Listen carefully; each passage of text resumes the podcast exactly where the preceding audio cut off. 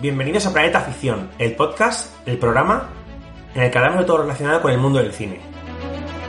Pero no nos detendremos ahí, hablaremos de series, libros, merchandising y mucho más. En definitiva, todo relacionado con el mundo de la ficción y el entretenimiento. En cada episodio del programa hablaremos sobre un género y analizaremos sus películas más representativas. Debatiremos sobre ellas, su director, actores, curiosidades. Daremos nuestra nota y dónde se pueden encontrar para su visionado. Además, tendremos una sección para los flashes de actualidad, donde repasaremos brevemente algunas noticias destacadas del mundo del celuloide. También la sección Cápsula del Tiempo. En ella haremos un viaje al pasado para recordar acontecimientos importantes en el mundo del cine. Y finalizaremos el programa con el Club, un espacio donde los colaboradores hablarán sobre sus últimos visionados, recomendando o no pelis, series, libros y mucho más. Yo soy Fernando Díaz, miembro de cinecine.com director de este programa. Despegamos.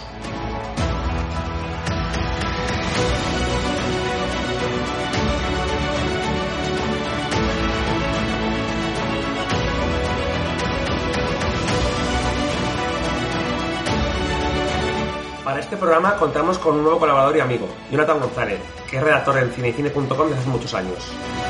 Hola, hola Jonathan, encantado de tenerte por aquí. Encantado de estar aquí, un placer.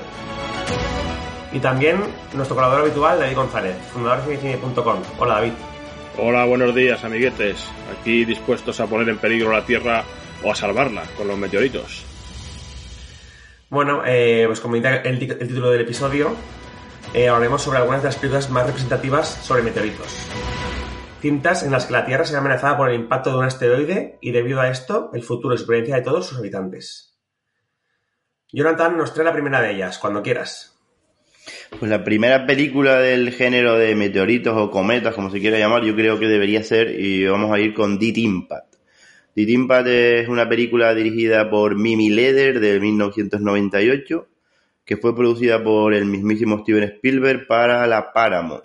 Llegó como unos dos meses, tres meses antes del, del evento de meteorito definitivo que fue Armageddon.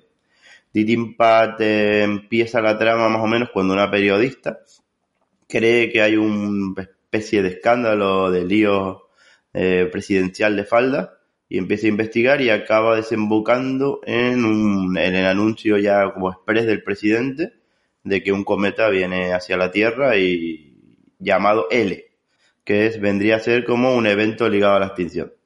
El plan del, del presidente americano con, con, cooperación con los rusos es lanzar un, enviar una nave para que desde el espacio puedan avistar y llegar al cometa y desde ahí detonarlo. A partir de ese momento empezamos a ver dos películas en uno, una de la gente que se queda en la Tierra con varias subtramas y otro, los que fueron lo que son elegidos, digamos, para la gloria, como se suele decir. Deep Impact es más que nada una película que sí, que tiene cometas, meteoritos, eh, efectos especiales y demás, pero más que nada es una película de, drama humano. En el reparto de, la peli tenemos a Robert Duvall como un veterano astronauta, Thea Leoni como una periodista incisiva, después está Elijah Wood, que más o menos estaba ahí ya como un actor pasando de infancia a adulto, Lily Sobieski y sobre todo Morgan Freeman, que es el personaje quizás más recordado como el primer presidente negro de los Estados Unidos en, en cine. Eh, sobre la historia, pues lo que decimos, una película que, que, tira por el factor humano, que sí, el simbolismo del, del heroísmo, eh, con el personaje de Tanner, al que da vida Robert Duvall, que es un actor brutal, y la subtrama familiar que va empezando con Thea León y de diversos personajes que están en la Tierra y demás sobre la peli perdió totalmente la batalla contra Armageddon, nivel cultural, taquilla y calado. En IMDB he visto que tiene una nota de 6,2, un global. Para mí es una nota que se acerca mucho a lo que yo le daría. Estamos hablando de una peli de un 6,5, eh, no mucho más. Eh, verla la podemos ver ahora mismo en Netflix, en calidad HD, y yo en su momento la vi en Canal Plus. Casi todas esas pelis finales de los 90, mediados las veía en Canal Plus, teníamos el el Canal Plus y era lo que cuando empecé a fliparme por, por el cine. Creo que salió un poco antes que Armageddon, y pero cuando salió Armageddon la peli se fue totalmente, eh, se dejó totalmente tapada. Era una moda muy de los 90 esa, de sacar dos pelis parecidas en poco tiempo. Y sobre Deep Impact eso, yo la digo, una película inferior al Armageddon en todo en espectáculo, pero con, con mejor guion a nivel humano. Yo no sé qué dirá David, qué dirán ustedes, pero...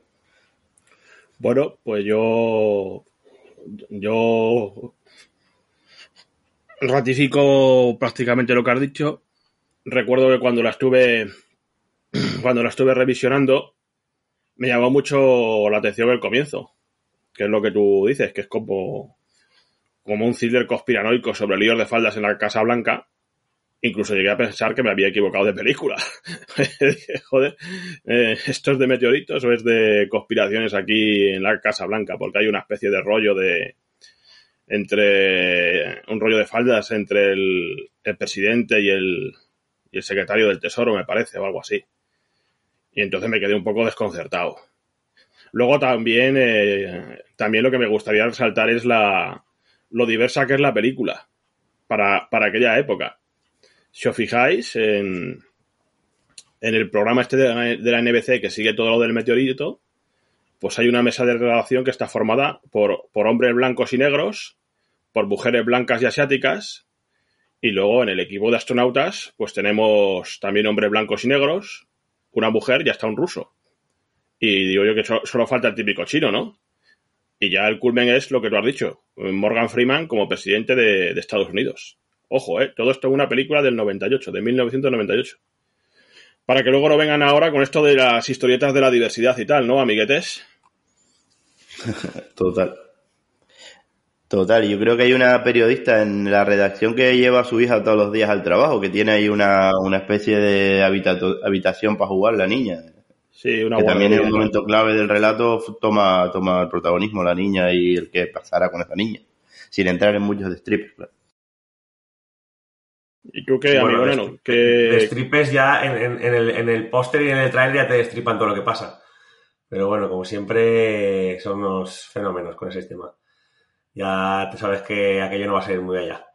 No, sí, el póster y el tráiler es el, el tercer acto de la peli. Eh, eso es el Claro. que no quiera que no quiera Es que que no quiera queda- verlo, o sea, ya sabes lo que va a pasar, porque es que te lo, te lo dicen en el póster y te lo dicen en el, en el, en el tráiler. Vamos, yo... Pero bueno, a mí la película, pues a mí, este tipo de películas a mí de eh, catástrofes sí me, me entretienen. Pero bueno, hay que reconocer que esto tampoco, pues eso, tiene bastantes, bastantes fallos que le hacen, como has dicho, una película de un 6, 6 y medio y poco más. Eh, para mí Armageddon está un poco por encima en, en, pues claro, como dices tú, encima salieron al mismo tiempo y tal, eh, se quedó está muy tapada con aquella. Y eso, mi nota yo le pondría un, pues siendo generosos, un seis y medio. Como, tú, tú le has puesto un seis y medio también, ¿no, Jonathan? Sí, un seis y medio. Yo creo que sí, porque la historia humana está bastante bien. Y si, eh, si la comparamos con una peli nueva, más o menos, que han sacado aquí actualmente, que tiene una historia humana que son 20 minutos, aquí hay una historia humana de los personajes que son casi una hora y media, que está muy mucho mejor realizada que, que Sí, va, contando cómo, viven todos la, la tragedia esta, ¿no? Sí. De cómo algunos ofrendan como un heroísmo común, otros se quitan de en medio, otros revelan su verdadera cara. Creo que eso está bastante bien hecho. Y la parte de lo que es ciencia ficción es muy poco, son 20 minutos de película, esparcidos por las dos horas y pico. Yo, en este sentido de lo que estáis comentando, sí que en Deep Impact noto una cierta sensibilidad especial que no, que no percibo en otras películas de la misma temática. La propia banda sonora de Jay Horner, por ejemplo, es un, es un perfecto modelo de esto que, estamos comentando. Y, yo también, respecto a la nota, también le daría un, un seis y medio. En, el, en lo que es el, el casting, ya ha comentado el amigo Jonathan, eh, pues sobresale mucho Robert Duval, que es que se devora prácticamente a todos sus compañeros de la nave. La nave parece que se llamaba el Mesías. Por contra, veo a, a tía Leoni, a tía Leoni, eh, la veo demasiado rígida, demasiado monolítica y no me, no me acabó de llegar. Y bueno, sobre Laia Booth yo lo recordaba con más protagonismo, pero porque lo cierto es que presencia como tal yo le veo a partir de la segunda hora. Y, y ya si entramos en lo que es el, el plan para, para destruir el meteorito, no, no sé si os acordáis, pero era prácticamente idéntico al de, al de Armageddon. Sí, casi todas las películas de meteoritos el plan es el mismo. Eh, si, Sí, sí. si vas a Netflix y ves la última película de meteoritos que han hecho, el plan que hacen es bastante parecido. Al final es... hay mucho más, ¿no? Que sí, plantearíais o vosotros. haces eso o... o- Claro. Hombre, Eh, eh, lo último, lo último que yo, o la última noticia que leí en torno a meteoritos y la NASA, era que la NASA tenía el, el proyecto DART y consistía, y consiste en lanzar un cohete y estrellarlo contra el meteorito. Mm. Eso es lo que hicieron, por ejemplo, el, el 24 de noviembre, que lanzó la NASA un meteorito. Digo, oh, perdón, perdón, Meteorito, meteorito. Qué meteorito. Eh, perdón, perdón. La, la, la NASA lanzó un- la NASA, joder. perdón. A ver, la NASA lanzó un cohete contra, contra un meteorito que, que habían detectado y que estaba a determinados años luz de la Tierra y lo hizo para, para hacer una prueba. Y entonces lo que digo es que lanzaron un cohete, pero no fueron allí con una nave y tal, se metieron en el meteorito y bueno, eh, no sigo contando más. Ya, lo que pasa es que yo, eso del meteorito, yo estuve leyendo un poco de información y buscando algo de esto científico para estos temas y depende mucho del tamaño del meteorito, porque claro, es muy fácil desviar un meteorito pequeño, entre comillas fácil, pero cuando te viene un meteorito que es del tamaño de España, pues eh, a lo desvías, ¿sabes? Entonces, pues eso. eh, bueno, es que la mayoría de películas tienen el mismo plan, porque es que muchos más planes no hay. Como no quieras desviar la Tierra de su, de su órbita por paquetas de en medio, lo único que puedes hacer es intentar o destruirlo o desviarlo. Esas son las dos soluciones que puede haber. Pues concretamente la NASA lanzó un cohete Falcon 9. Y al hilo de esto, pues eh, en el país, leí eh, eh, la, la noticia que leí en el país, eh, da- daba datos concretos y decía que la NASA eh, ha localizado o tiene en su radar, entre comillas, unos, mil, unos 20.000 asteroides o meteoritos cuya órbita puede acercarse a- a nuestro planeta y la propia NASA considera peligroso cualquiera que supere los 140 metros de diámetro y pueda aproximarse a menos de 10 millones de kilómetros. Y ese, es- y ese es el dato que hay, que hay hasta ahora. Así que no sé cómo, cómo resultará el tema al final. En las, en las informaciones que manejan las agencias espaciales, eh, creo que eh, están de acuerdo en que algún día, en que algún día caerá un meteorito en la Tierra. Así que procuremos que caiga cuando nosotros ya nos hayamos ido. Joder, qué, qué egoísta, ¿eh? Hombre, joder, yo quiero vivir. Ya, bueno, es que el de, de vivo más tarde también, ¿no? Pero es que si va a caer. Esperemos, a ver, si hay que esperar algo, esperemos que puedan desviarlo, que puedan destruirlo. ¿sabes? Sí, claro, hombre, claro, lógicamente. Si está que- vivo Bruce Willis, a lo mejor tenemos una opción, si no, no.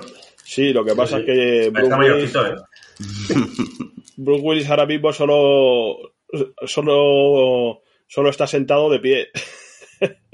Sí. Así Tiene que, dos modos de actuación, sentado de o Sí. dormido. y ya si le pagan mucho más, si le pagan mucho más, da una carrerita. Así que no creo que esté por la labor de salvarnos. Mm. Y la Tea, Tea Leoni esta, yo me acuerdo que parecía que se iba a comer también el mundo. Y después de, de esta, creo que hizo la de Family Man con Nicolas Cage, que era la mujer de él. Y no estaba también en, poco más. ¿eh? en, en Parque Jurásico 3. Me Puede Sí, parece- me suena que sí, pero bueno, como que ellos estrelló un poco la peli. Bueno, y a Robert Duvall aquí lo tenemos todavía dando guerra, ¿eh? Robert Duvall me parece una bestialidad. Sí, ya tiene que tener 80 largos. Hace poco colgó un vídeo en Facebook, la familia, porque no lo lleva el Facebook, él, y ya estaba ya mayor. No está a nivel de Clint Eastwood, que estaba bastante más mayor, pero ya tenía 60 y pico años cuando hizo Tirimpa, seguro, vamos. Pero tiene un porte y un carisma brutal, Sí, un Duvall. actor. Un actor Un actorazo, me parece. bueno. Mm. El mejor actor de la peli. Bueno, él y Morgan Freeman. El papel de Morgan Freeman es un poco así Eh, en plan, aparte de ser el presidente, es Morgan Freeman, porque cuando da los speeches estos eh, son el típico speech que puede, que tú crees que tiene que dar un, líder, pero al final tú es Morgan Freeman hablando al espectador. Es una cosa ahí un poco suspensión de la, de la realidad, me parece. Vale, bueno, pues ahora seguimos a la siguiente peli. Eh, David, ¿qué nos traes? Pues yo comienzo mi intervención hablando de Greenland, el último refugio. Una de las más recientes películas de meteoritos, estrenada el pasado 2020 en los cines españoles. Porque me parece que en Estados Unidos llegó en streaming, no estoy seguro. Bueno, en la dirección tenemos a Rick Romanbaugh, que es otro especialista de estos metidos a director de cine, y ya ha trabajado anteriormente con grandes estrellas como por ejemplo Dwayne Johnson en El Mensajero, aquella en que en el Cararroca le pegaban una paliza a unos unos camellos. bueno, aquí nos ofrece el amigo Roman Bau, nos ofrece un film de catástrofes un tanto alejado de las principales notas características de este, podemos decir, subgénero. Digo esto porque la película mm, al igual que una parte de, Deep, Impact que acabamos de comentar, se centra en la gente de a pie y no en astronautas, lanzaderas espaciales o misiles interceptores. La trama os la puedo resumir de la siguiente manera. Así que vamos allá. Los medios de comunicación de todo el mundo comienzan a difundir la noticia del avistamiento de un cometa que, en apenas unos días, pasará peligrosamente cerca de la Tierra. En estas circunstancias conocemos a John Garrity, un ingeniero de estructuras que recibe una extraña alerta presidencial en su móvil. Su familia y él han sido seleccionados para acudir a un refugio nuclear. Al parecer, el cometa es un asesino de planetas y solo los elegidos se salvarán. Esa es la trama. Bueno, y tal y como he comentado antes, la historia se desarrolla desde un tono claramente humano y familiar. Así pues, a lo largo del film vamos viendo las peligrosas y accidentadas vivencias de la familia Garrity en pos de salvarse y llegar al refugio. Otro punto interesante creo que lo representa la selección de personas para salvarse de la catástrofe. En este caso hablamos de personas que por sus profesiones e importancia merecen ser salvadas. Esto de merecen ser salvadas entre comillas porque claro, lógicamente todos mereceríamos ser salvados. Bueno, en Greenland estas personas se identifican con unas, con unas pulseras especiales e individualizadas. En este sentido, pues si queremos podemos ver aquí un cierto paralelismo con el actual pasaporte COVID. Y ya por último, los grandes efectos especiales están muy limitados a explosiones, fuego y parte de los restos que van, del cometa que van cayendo en la Tierra. En lo que es el reparto, nos encontramos con el coloso Gerard Butler, encarnando al citado John Garrity. A su lado está Morena Bacarín como su esposa y el chavalín Roger Dale Floyd como el hijo del matrimonio. Bien puedo decir que los tres son los grandes protagonistas de la narración que los va siguiendo todo el rato juntos o por separado. Y ahora vamos con lo, con lo, con lo más atractivo, las notas. En IMDB lleva un 6,4 y bueno, yo lo voy a subir un poquito hasta el 6,5. Es decir, le doy la misma nota que a Deep Impact. Eh, finalmente os dejo un dato importante, y es que tanto el director como los protagonistas principales ya han firmado un contrato para la secuela. Actualmente esta segunda parte se conoce como Greenland Migration. Y bueno, amiguetes, ¿qué me contáis? ¿Habéis visto Greenland o, no habéis visto Greenland? ¿Quién quiere empezar? Jonathan, ¿tú lo has visto? Sí, sí, yo la he visto, no la vi hace mucho, la vi hace poco porque, no sé, por cosas que vas dejando. Y me parece que a nivel lo que es la historia, de, personajes, drama humano y demás, está mejor, mucho mejor que, que The Impact. Es como sacar lo mejor de The Impact y meterlo en, en una historia mejor hecha. Y, hombre, también te digo, eh, Gerald Butler es la película. Él, la, la, chica esta, la chica de Deadpool, Morena Baccarin, y el chaval. Y después lo que le va pasando. Es como, igual que si en vez de meteoritos son terroristas que sitian Estados Unidos, la película es la misma. Al final, casi casi es la misma. Y está mm. bastante bien. Me parece que como conseguida a nivel humano, eh, locura de, un evento ligado a la extinción, puede ser un virus o un cometa, un asteroide, una amenaza terrorista, es bastante real. Y que ahora que hagan una secuela, como dice David, yo A mí la secuela, la verdad, bueno, se podría ver, pero no creo que sea tan necesaria una secuela de esta peli, la verdad. Es que entrar a comentar. está bien cerrada.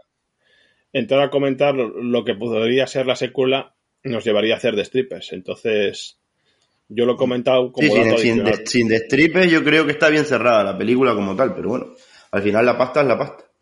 Sí, y sin strippers, eh, a mí sí que me gustaría ver la secuela para ver qué pasa o para ver qué hacen, ¿sabes? Por curiosidad, más que nada. Y también me- lo que me resulta muy curioso, pues, de la película, que ya lo he comentado, es el tema de, la- de las pulseritas. Y cómo en un momento dado eh, un, un matrimonio ajeno intenta hacerse con ellas. ¿eh? Eh, está también en este sentido la miseria humana de querer salvarse a toda costa. Y bueno, hay, por ejemplo, la escena del aeródromo, que, que ya vemos cómo acaba, la del aeródromo militar. Y, y os quería comentar también otra cosa. Ah, sí, bueno, a nivel de, de reparto, también es cierto que en un momento dado del film sale el, el veterano este, Scott Glenn. Y, pero bueno, Sí. más, allá, más allá de Scott Glenn y de los que ya hemos comentado, pues no sale prácticamente ningún actor o actriz relevante. Oye, David, se te, va a enfia- se te va a enfadar Hall McAlany, que es amigo de Cine y Cine, que no lo nombras, que tiene un papel pequeñito. De piloto de, de piloto de aviones. Un saludo a Hall McAlany, que es un fijo de Twitter. Un saludo, ya ni me acordaba de que salía en la película, macho. Sale muy poco. Para lo único que nos da me gusta de vez en cuando. Sí. Scott Glenn ya es bastante mayor ya, yo creo que tiene más de 80 años, pero se le ve de, la, bastante de- ya. de la quinta de Robert Duvall y, y todos estos. Siempre hay que meter un viejo de estos así emblemáticos en una película de estas. Bueno, no, ¿y tú qué nos cuentas de, de Greenland? Pues yo voy a, a, a discernir un poco con vuestra opinión porque a mí me parece que tiene un guion horrible, sinceramente. O sea, tiene unos fallos y unas... eh, Yo es que me pongo negro. O sea, cuando el niño que depende de su medicación de, para sobrevivir, eh, vamos, se deja eso ahí, se va el padre, deja a otros solos. O sea, bueno, unas cosas ahí que, son, son totalmente surrealistas. y luego, pues eso tiene... Yo lo veo que... que no sé, no lo veo creíble en ningún momento el, comportamiento de, de los de los personajes, la verdad. Y luego pues es lo que lo del que- la alerta presidencial, te envían un mensaje al móvil ahí, no te llama nadie, no te explican nada de lo que pasa, tienes que ir a un sitio ahí donde te dice el móvil, no sé, lo veo todo eh, muy, muy extraño, la verdad. Muy le falta mm, pulir más la historia. Eh, luego también aquellos dos que le roban la pulsera a esta al, al niño, a, la- estos dos, van los dos, tienen dos pulseras para tres, llegan ahí, la lían, bueno, no sé. Yo, a ver, la película no, no es que sea, no, no- no me parece una película para suspenderla, pero yo más, como muchísimo, le, como muchísimo le daría un 6 y gracias, como muchísimo. Bueno, como muchísimo. Bueno, pero ten en cuenta que, que lo que es lo, la alerta presidencial al móvil, si recordamos en Deep Impact, pues le llamaban al teléfono de casa. Hay que actualizarse, hay que O actualizarse. sea que A ver, no te, explican, no te mucho. explican nada, usted tiene que ir aquí. Es que no, no Bueno, sé, pero no vamos a ver, es que se dice que son, son personas importantes, ¿no? Y entonces este tío, pues, un ingeniero de estructuras, pues sería una persona importante. Yo, por ejemplo, Sí, pero si no te digo que no, que, que no se le pueda salvar a esta, a esta gente ni que tengas, pero no sé, yo creo que eh, una- una- en, el- en la letra del móvil no le explica nada ni te dicen nada. O sea, no tiene usted que ir aquí. Bueno, no sé, yo creo que. A ver, no. Evidentemente, ninguno de los tres conocemos los protocolos de, de a quién se salvaría, cómo se haría. Y eso de alerta presidencial, eso, ¿cómo te llega al móvil? Es que eso es otra que yo no, no entiendo. Ah, porque nos tienen controlados, amiguete. Sí, sí, pero vamos a ver, eso en el móvil tú tienes que tener algún tipo de aplicación que te muestre ese tipo de alerta. No el móvil coge una pantalla y te sale una, una pantalla ahí. ¿Que eso dónde sale? Está preinstalado en, la- en el sistema operativo del teléfono. Tiene una aplicación este, este hombre preinstalada para que salga ese tipo de alerta. Pues hay No, pero no es un móvil normal, es un Apple, ¿eh? El Apple está conectado con, con, con, el- con la presidencia de Estados Unidos. O sea, no, a ver, que yo veo fallos, veo muchos fallos de guion que, que no me que, que no, que le hacen, para mí no le hacen, le hacen poco creíble. Porque sí, eh, pero son fallos que son muy fáciles, lo que me fastidia eso, que son fallos muy fáciles de, ar- de- de arreglar. Porque le explicas que a lo mejor que el chico este, que el hombre este, el ingeniero tiene instalada una aplicación gubernamental y a través de ahí te llega esa alerta, pues, te- pues entonces ya, me- ya eso lo arreglarías. No, pero vamos a ver, un tío, un ingeniero, llega ahí a un sitio con su, fa- con su padre, con su hijo y con su mujer, su hijo depende para vivir de una medicación, y se bajan del coche y se dejan la medicación en el coche, o sea, pues es que, es que, o sea, lo, lo primero que haces tú, yo, si mi hijo se necesita, yo me acuerdo que, que, que yo, que ahora tomo otro tipo de medicación, pero el Ventolin, que estaba yo, yo tengo asma y para mí era, vamos, eh, es que tenía que tenerlo en el bolsillo sagrado, eh, o mi- mis padres, me acuerdo que me, me lo, me lo llevaban en el bolso de mi madre un repuesto, o era algo que, que lo tenían tontuamente presente. Y estos dos tíos allí llegan allí y se bajan del coche y no miren si está la medicación del hijo, si no está, y llegan. Es que luego otro- el otro coge y se larga y deja a la familia allí, solas, solos, en vez de. No sé, es que son, Bueno, son eh, situaciones muy extrañas, la verdad. Mira. Todo un caso ahí, te dejas toda tu familia ahí dentro y te vas tú a por la medicación sin quedar en ningún sitio concreto. O sea, no sé, yo no, son, son fallos. Eso que recuerdo lo que te digo, yo la vi hace tres meses o más, no me acuerdo, o sea, y ya tengo así un poco, pero yo recuerdo que, que me, que, me, que me chirrió muchísimo todo el guion de la película. Que está muy bien hecho, efectos especiales, del meteorito, los meteoritos que caen, y la historia en general, pues está bien pensada para contar, his- no, no, no tanto de ciencia ficción, sino contar la, odisea de esta gente para sobrevivir, que la hemos visto tropecientas veces, eso es otra tampoco, eso es una cosa que diga, joder, esto rompe con el guion, esto, rompe con, o sea, es más de lo mismo. Entonces, pues, eh, siendo muy generoso y porque estoy hoy contento, pues le pongo un 6, pero si no, yo, yo mira, mi nota en final video que le puse en su día le puse un 5. O sea que, pues, pero así, el 19 del 2 la bote, el- en febrero. lo, lo que te quiero decir es que estás comentando que, eh, que los padres y tal se olvidan de la, de la medicación del hijo.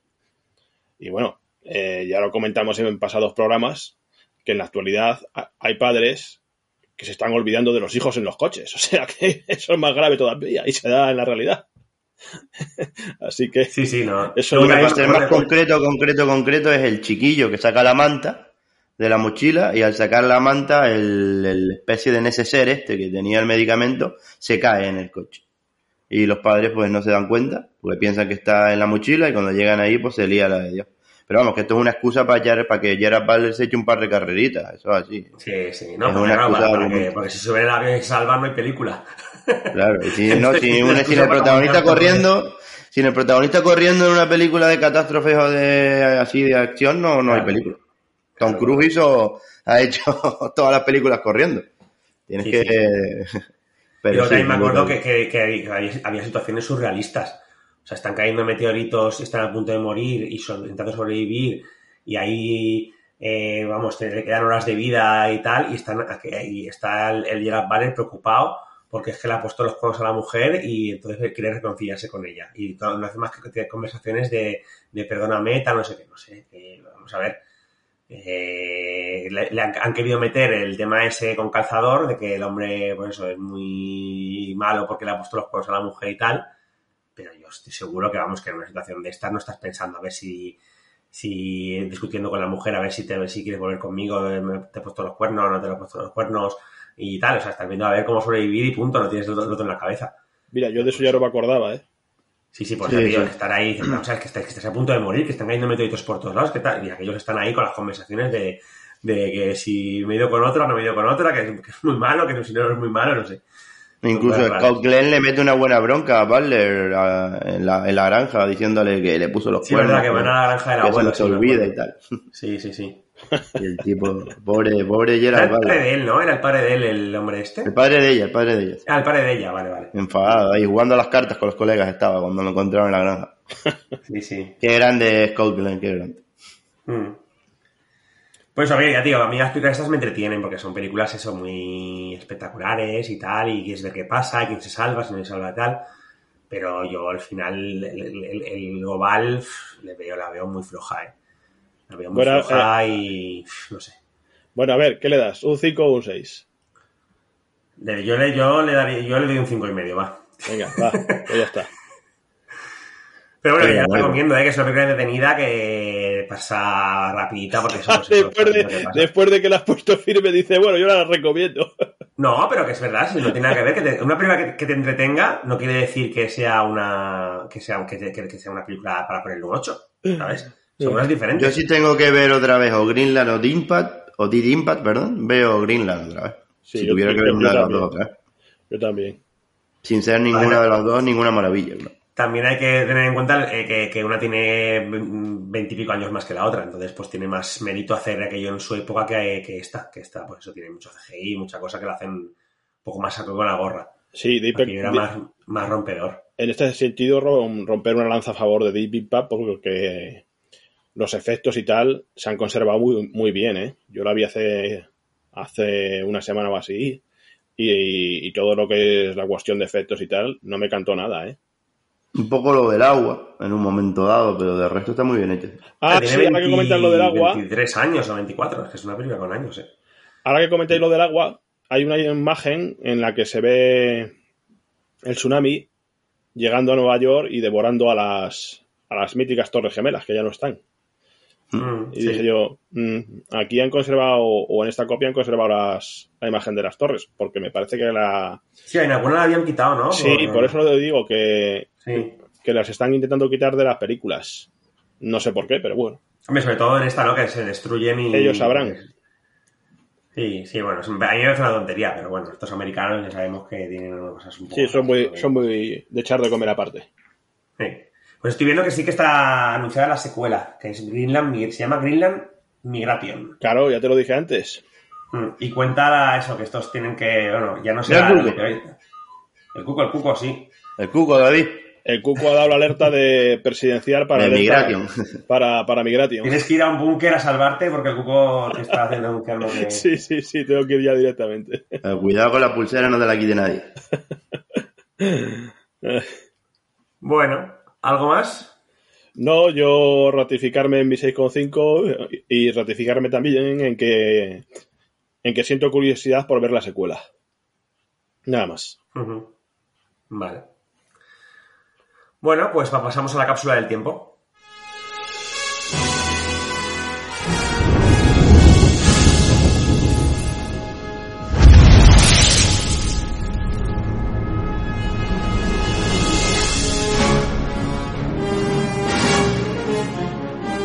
Bueno, pues venga, amiguetes. Nos subimos en nuestro particular de Lorean y esta vez vamos a retroceder poco. Tan solo 5 años en el tiempo. Y retrocedemos un lustro porque un 20 de enero de 2017 llegaba a cines norteamericanos múltiple. Split en el original inglés. En este caso estamos hablando de un nuevo triun- triunfo del cineasta M. Night Shyamalan. En este thriller de terror nos presenta a un extraño individuo afectado por TID, que es un trastorno mental que lleva al protagonista a asumir 23 personalidades distintas, siendo la última de ellas en la película la más peligrosa y brutal, la gran bestia. En el reparto sobresalen dos grandes nombres. Por un lado tenemos a James McAvoy, que se marca una impresionante actuación en, encarnando lo que es el protagonista principal, que es un protagonista al que podemos llamar Dennis, Hedwig, Barry, Patricia y así hasta 23 identidades diferentes. McAvoy eh, creo que sin duda da un curso de cómo interpretar a un tipo afectado de TID. Y aguantando el show del actor escocés, tenemos a la hoy muy pujante y lanzada Anya Taylor-Joy, que interpreta a Casey, una chica que es secuestrada por, el, por una de las personalidades del, del protagonista. En este caso me, me, parece que la secuestra a Dennis. Bueno, entonces prácticamente todo el film se desarrolla en unas estancias subterráneas en las que Dennis, Patricia, etcétera, tiene prisionera a Casey y a otras dos chicas más. Y la trama consiste en analizar las identidades de Dennis, intentando contactar con la más débil para, para poder escapar o forzarle a que les ayude a escapar. Al margen de lo ya comentado, el, el gran shock de múltiple llega con su secuencia final. Una secuencia de apenas unos segundos que trajo de regreso a un viejo personaje de otro film de Shyamalan. Eh, de esta forma, pues el cineasta hindú aprovechó para crear eh, su pequeño universo de tres películas. Una trilogía que serían El Protegido, Múltiple y la más reciente, Glass. Y hasta aquí os voy a contar de, de Múltiple. Bueno, y en relación al quinto aniversario de Múltiple, tenemos también otro gran aniversario. Me refiero en esta ocasión brevemente a los 85 años de la fundación de Radio Nacional de España, la emisora más popular de nuestro país, que empezó sus emisiones un 19 de enero de 1937. Sí, amigos, nació en plena Guerra Civil Española. El encargado de su inauguración fue el también fundador de la Legión. Me refiero al militar José Millán Astray. En un principio, Radio Nacional de España sirvió para lanzar consignas e información del bando nacional. De esta forma hacía así la guerra propagandística contra el bando republicano. Y precisamente de aquí viene el adjetivo nacional en su, en su denominación. Y esto último no sé si lo sabrán los revisionistas actuales, ya que me extraña muchísimo que no hayan abogado por cambiar la denominación de la emisora que ha llegado así hasta nuestros días. Ciertamente curioso. Personalmente, y como gran fan de la radio, a día de hoy eh, sigo escuchando algunos programas de sigo escuchando algunos programas de Radio Nacional de España. Eh, entre ellos, por ejemplo, el mítico programa Espacio en Blanco del, del gran Miguel Blanco, que hace ya un par de años que se emite por la cadena estatal. También recuerdo el programa Historias de Juan José Plans, o el mítico Radio Gaceta de los Deportes con el, con el inolvidable Juan Manuel Gozalo. O también los anuncios de búsqueda de personas des- desaparecidas que se hacían hace hace muchísimos años en, en Radio Nacional y, y que yo los escuchaba cuando iba con mis padres en, el, en viajes por coche en la carretera. En fin, que Radio Nacional de España es historia viva de nuestro país y supongo que vosotros en alguna ocasión también la habréis sintonizado. Bueno, pues aquí quedan estos recuerdos para Múltiple y para Radio Nacional de España.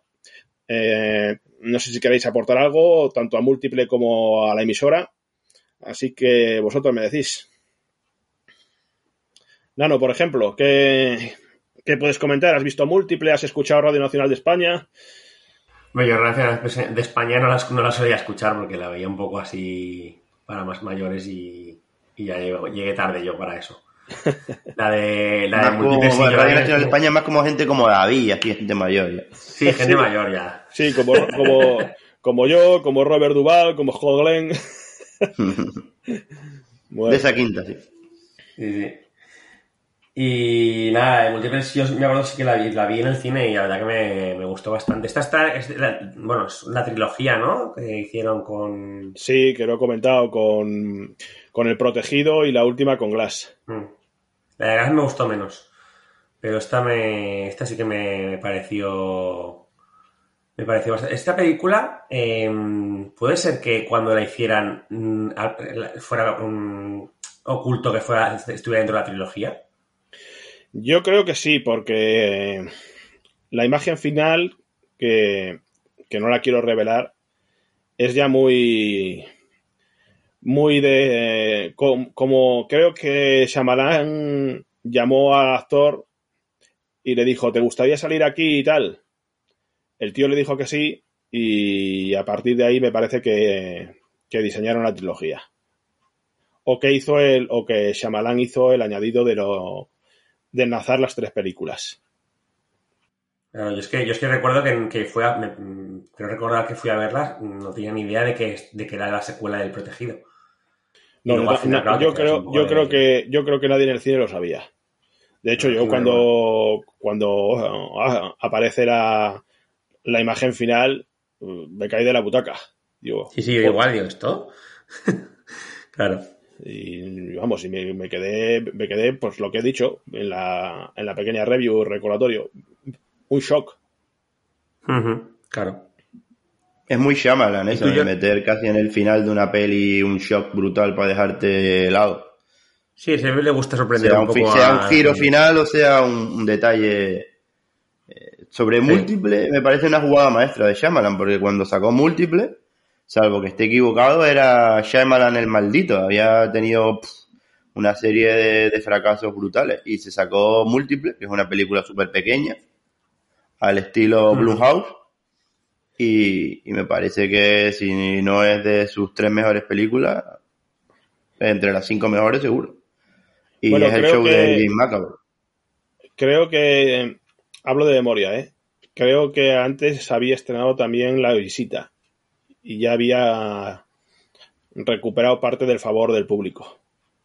Pero sí, se metió en pelis así pequeñas, el mismo Pero lo hablo de memoria, se, ¿eh? se- se salió de esas pelis grandes que había hecho en las donde se donde no era Shyamalan, porque en, en After Air y en The Last Airbender no era Shyamalan, era un tipo que podía ser cualquier otro. Mm. Y aquí Ah. volvió al Shyamalan de- del sexto sentido y del protegido. Sobre la escena final, eh, sin decir lo que pasa ni lo que es, me parece, me pareció, ya la vi eh, sabiendo que lo que iba, que iba a salir, eh, la persona que iba a salir, te lo porque reventaron. se filtró mucho, sí, se filtró mucho, pero aún así te quedas un poco en plan, Buah, pues quiero ver lo que van a hacer ahora.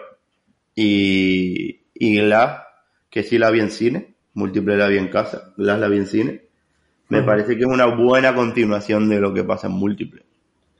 A mí me y- parece que toda trilogía es, que toda la trilogía es de nivel de nivel top.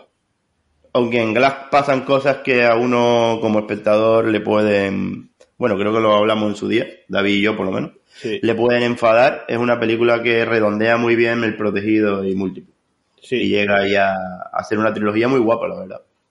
yo estoy de acuerdo. Pasan cosas desagradables, pero a lo mejor eran necesarias en lo que era la trama la trama final o, o la traca final.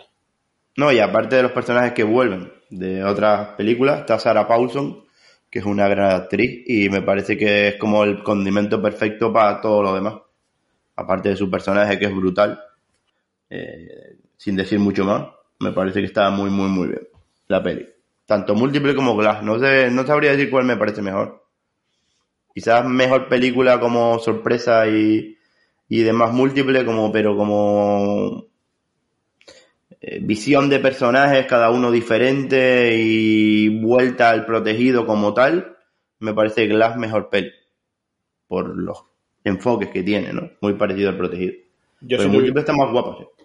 si yo tuviera que hacer mi ranking, situaría primero El Protegido, que me parece la mejor película que se ha hecho de superhéroes. Lu- Luego situaría Glass y luego situaría Múltiple. Ese, ese es mi ranking. Yo no sé cuál es el vuestro.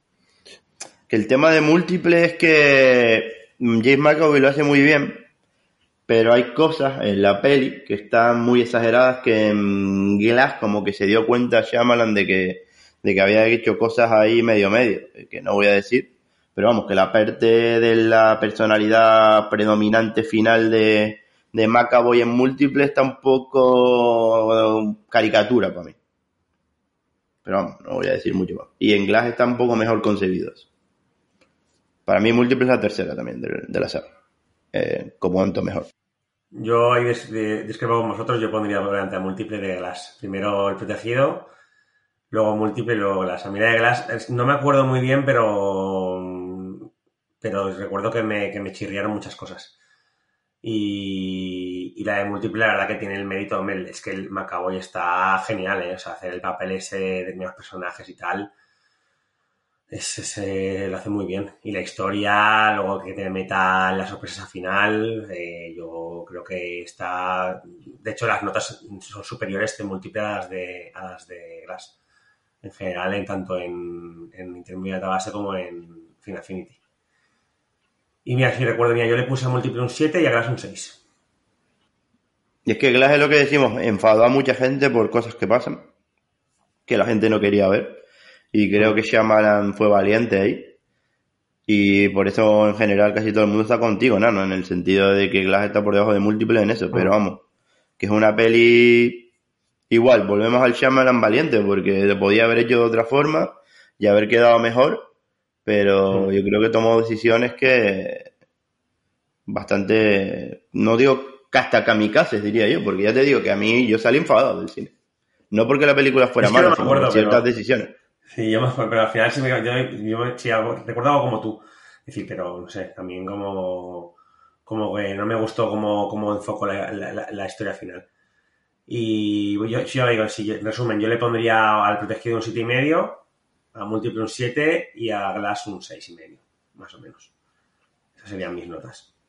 Pero bueno, Yo a lo diría mejor se puede que- hacer un especial sobre, sobre la, la trilogía y profundizar más. En Yo otro, diré- en otro programa. Yo creo que es justo y necesario hablar de, del maldito en Night Shyamalan y cómo fue el rey Midas y maldito y después volvió y ahora ahí está, con Sí. tiempo, ¿no? Mm. Yo, que tiempo tampoco fue un hit, ¿eh, David? ¿La viste tú y la familia de Night Shyamalan no fue un éxito? Yo no, no recuerdo que si era, que tiempo Yo, fuera ver. un, una... Eh, yo, yo más que enfadado o, o cabreado, o como queramos llamarlo, de, de Glass, de Glass salí con un profundo dolor. Esta- esa película me dolió. Me dolió por lo que ya estamos com- comentando de lo que pasa al final. Y no, eh, evidentemente no diré más. Solamente sé que es una Mm. película que todavía hoy cuando la recuerdo me duele. La he comprado en Blu-ray, por cierto. Eh, Para revisionarla junto con múltiple y, y mi tan venerada El Protegido. Y bueno, sí, tiempo. eh, hombre, creo que tiempo no funcionó del todo mal en taquilla. No sé si haría unos 40 millones en USA o uno por ahí. No sé si haría en global 60 millones o, o más. No sé, no sé. Es que hablo, hablo de memoria. Eh, Tiempo efectivamente se estrenó, me parece que este año. Y bueno, es otra. Es otra de estas historias de Shyamalan con. con giros inquietantes, una historia inquietante que sucede en una playa y, y tal. Eh, a, los espectadores, a los espectadores iba a decir, a los oyentes que, que no sepan nada de ella, pues mira, voy a hacer un poco de spam y les diría que lean la reseña que tengo publicada en, en Cine y Cine. Autobombo. Sí, ya digo que un bien. poquito, un poquito de spam nunca viene mal. No, pero por lo menos tiempo es lo que estábamos, lo que hablé antes y lo que estábamos, que es vuel- vuelve a ser algo reconocible de. Sí, Night sí, Shyamalan, mejor o peor, pero reconocible, porque ya te digo que After Earth, aunque era entretenida, no dices tú, vale. Night Shyamalan dirigió esto, pues no, no sé, será, pues no me lo creo. Y la de The Last Airbender es lo mismo, y el incidente, pues mira, fue una película que de la que acabó renegando Mark Wahlberg, así que me gusta que, que. Night Shyamalan esté ahí haciendo sus cosas. Pues mira, a mí el incidente, ahí estoy, me- a mí me gustó la película. Recuerdo que, que era bastante inquietante y no sé, la gente la ponía a caldo, pero a mí no me, no me disgustó. La rebelión de las plantas. Sí, yo creo que Incidente, Incidente Mark Wahlberg no la entendió y por eso reniega de ella, porque como no la entendió, pero vamos, que Mark Wahlberg es un tipo especial también, Mm. el renegado de los tatuajes. Bueno, pues continuamos con el repaso de las películas y Jonathan, ¿qué nos traes? Bueno, pues estamos hablando de un especial de cometas, asteroides, hay que hablar de la película en mayúscula de, meteoritos que, que existe, que es Armageddon. Es un blockbuster de 1998, se estrenó el 1 de julio del 98, unos dos meses después de la que ya comentamos Tirimpa, y vamos, que fue un mega hit brutal que, que- que levantó definitivamente la carrera de Michael Bay, de Jerry Bruckheimer y, y que metió en los bolsillos de Bruce Willis 25 millones de, dólares. Una peli con un presupuesto de 140 millones de la época, se llevó 550 mundiales al bolsillo y más la banda sonora, el VHS, todo. Eh, la trama de Armageddon, vamos a ver, la trama de Armageddon es lo más en una servilleta, bien. Un meteorito que va a provocar un evento ligado a la extinción, se acerca a la Tierra, primero lanza unas especies de, como llaman en la peli, balones de baloncesto que van impactando en diversos puntos de Estados Unidos, porque siempre los meteoritos caen en Estados Unidos, todo el mundo lo sabe. Y la NASA con el gobierno de Estados Unidos, en asociación ahí con el gobierno ruso, eh, dispone que la única manera de detener el cometa es implosionarlo desde dentro. Y para implosionarlo desde dentro, pues se les ocurre que un grupo de perforadores es lo mejor que pueden mandar. Y entre el grupo de perforadores está el personaje de Harry Stamper, que es un paleto brutal al que da vida a Bruce Willis y que lo meten ahí en, en- la base de la NASA con unos astronautas porque se vayan haciendo al espacio y demás. Y es que es así, es esto, nada más mandar a un grupo de personas comunes, digamos, con otro grupo de astronautas a, a volar el meteorito. Porque como dice el personaje de Stamper, o lo hacemos nosotros o no lo va a hacer nadie más. Y en, la, en el reparto de Armageddon tenemos a Bruce Willis, que es el, el- el principal protagonista, con su hija que la vida Liv Tyler, con Ben Affleck, que es el yerno que, que nadie quiere, sobre todo Bruce Willis. y después tienes a Will Patton, Steve Buscemi, Billy Bob Thornton, creo que no sé si lo dije. Y el desaparecido Michael Clark Duncan, pero hay un montón de, actores, es como una especie de 12 del patíbulo de- del espacio. Y Armageddon, pues ya te digo, eh, intentando contener el flipamiento porque me parece una de las películas más flipadas y los blockbusters más épicos que, que se han hecho. Y sobre todo si la ves con, con la edad que la vi yo, que fueron 13, 14 años, pues mira, tuvo una locura, imagínate. La trama, los efectos especiales, la selección de actores, la historia en padre, hija, yerno, meteorito, eh, para mí es un top, un top de, del subgénero y, y de meteoritos de cometas y de catástrofes en general. Y es como, digamos, el Top Gun de los cometas. En IMDB veo que tiene un 6,7, pero vamos, para mí es una nota que se queda un poco corta, yo le doy un 8. Aunque tenga sus licencias argumentales y al final sea una especie de telenovela espacial y demás, pero una peli que está muy guapa y que, y que la quieres ver siempre que la ves, la pones en la tele, la ves. Y estar no está en ningún sitio ahora mismo gratis, o la pillas que la meten en algún canal tipo Hollywood o no la ves. Si Sí, la lo quieres alquilar. hacer en Movistar, en Hollywood o en Canal Sí, en algún canal. Porque se supone que es de Disney, pero Disney no la tiene. Habrá algún acuerdo ahí en donde Disney no llega. Claro. Pero vamos, que o la ves en canales así como dices tú, o pagas 3 euros por verla en Vodafone, Rakuten y eso. Y ya, como dice Christopher Walken, yo ya no tengo nada más que decir del Mageddon. Ahora le toca a Nano, te toca a ti, Nano, o a David, porque Venga, David, ¿qué opinas tú? Bueno, pues venga, yo me voy a lanzar. Y yo también eh, quizás sea poco objetivo con esta película, porque ya de entrada me considero un fan de Michael Bay. Así que, para empezar, un bonus. bueno, esta película yo siempre me ha parecido un despiporre, pero un despiporre realmente top. Un despiporre de acción, de efectos especiales, de flipaduras, de coñas, de catástrofes, de Mm. juegos con la cámara de Michael Bay. En fin, esto es una, un parque de atracciones. Y por si fuera poco, pues en el reparto tenemos tenemos un reparto que no pasa desapercibido, como ha comentado el amigo Jonathan. Y ya la cúspide es un Bruce Willis en su mejor momento como, como el gran jefe, como el gran jefe de toda la, de toda la expedición. También os diré que la cinta está repleta de momentos, de momentos absolutamente memorables. A mí se me viene a la cabeza la destrucción del edificio Chrysler, Sí. el merecido homenaje o el merecido bombardeo de pelotas de golf al barco de Greenpeace, la persecución de Willis a Affleck en la plataforma o ya todos los eventos, todos los eventos finales. Y mirar, pues os he traído una sorpresa.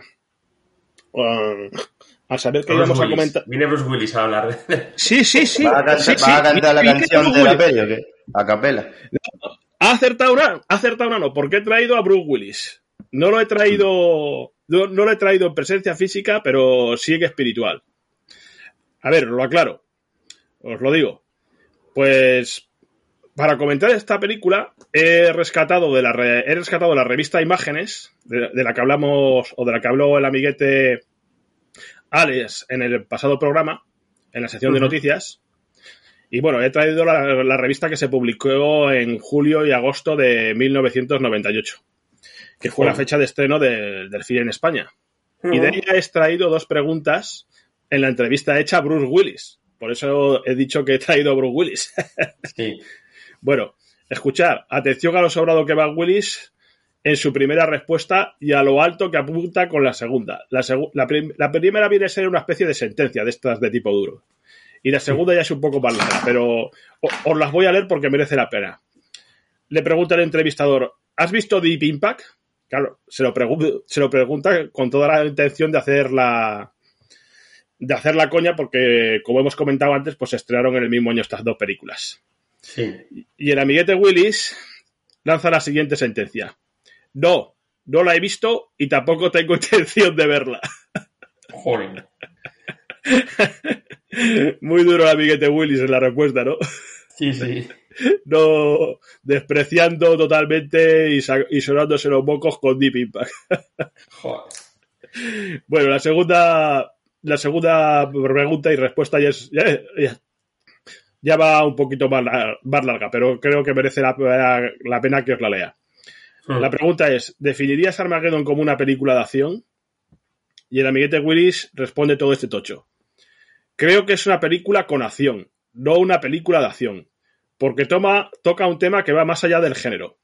Esta película se inscribe dentro de otra categoría, la de aquellas historias que cuentan la reacción de la gente común frente a un evento extraordinario. Hablamos de un género que se remonta al teatro griego. La Odisea de Homero es justamente la historia de un hombre intentando regresar a casa después de superar miles de peligros. Creo que historias como estas siempre van a existir, porque siempre nos han apasionado. A mí me parece que, en este sentido, los realizadores de Armageddon fueron muy inteligentes al poner el acento en las historias humanas y no en los efectos especiales. Esto es lo que comentó Bruce Willis, como, eh, como podéis ver, eh, situando casi Armageddon al, nivel de, la Odisea. Perdonad que me río, eh, porque en aquel momento se, se notaba que el amiguete Willis todavía llevaba encima el flipamiento de, de Armageddon. Imagínate el Blue Willy de 1998 que todavía era el rey del mundo, imagínate. Pues fue nominado a premio Razzie al peor actor, ¿eh? Sí, no, eso ya es un común. a mí me parece que lo hace...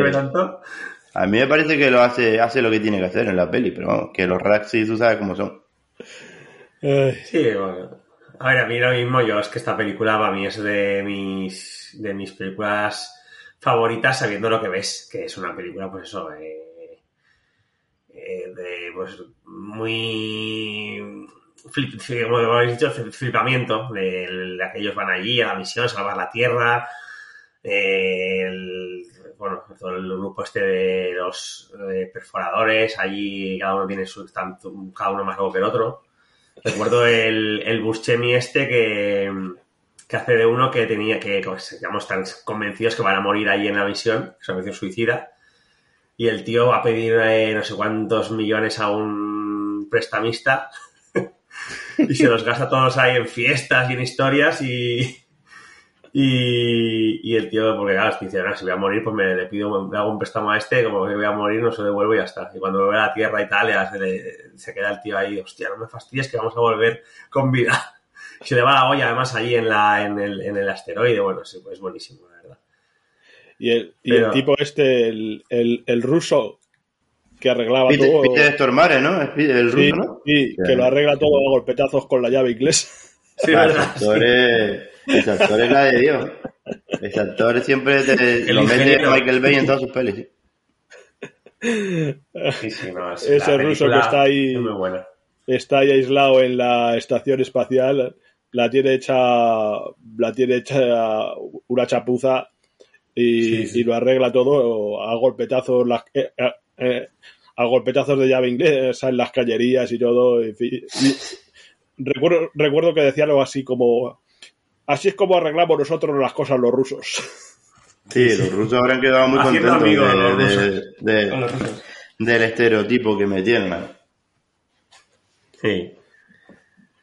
Es una película guapísima, hombre. Yo, yo también le doy un 8 yo también le doy un 8 por todo el flipamiento que. Es que esta película es una flipadura, de principio a fin es una flipadura. Es Michael Bay en estado puro, ¿eh? Sí, sí, totalmente.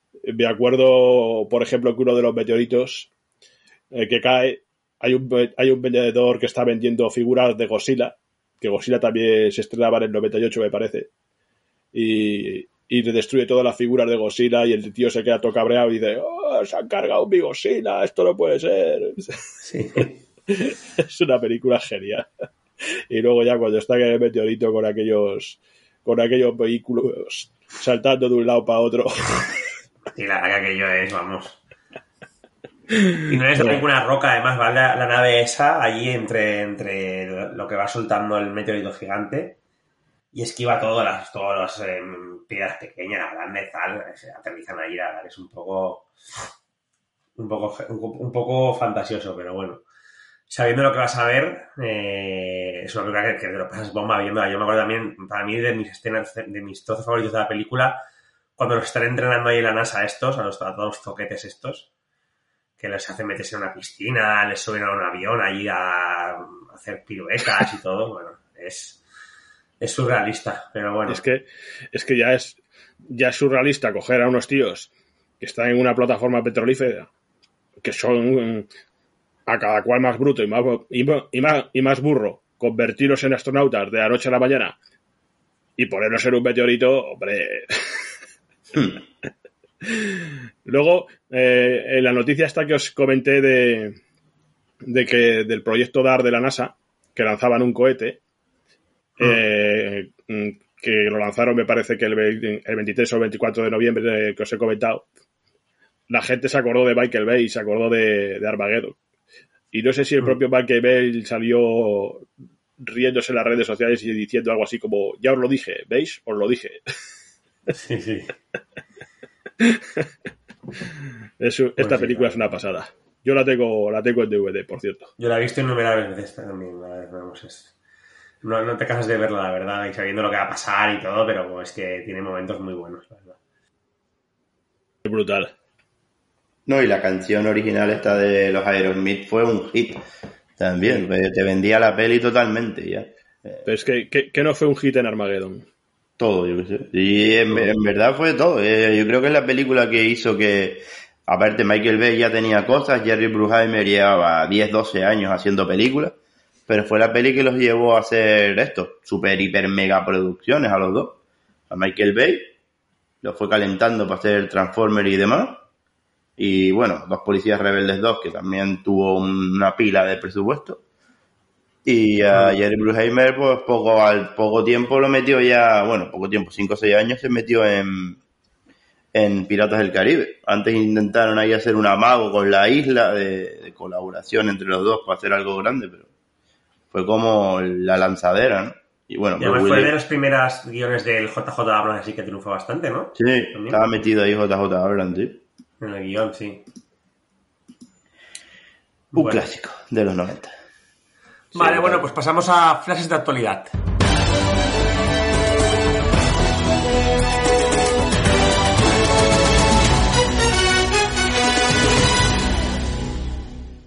Vale, David, ¿qué nos traes? Bueno, amiguetes, pues en mi flash yo os voy a hablar de la nueva película de la saga Animales Fantásticos. Me refiero a Los secretos de Dumbledore. Para empezar, comentar que Warner Bros ya ha anunciado la fecha de estreno tras varias incidencias provocadas por el COVID.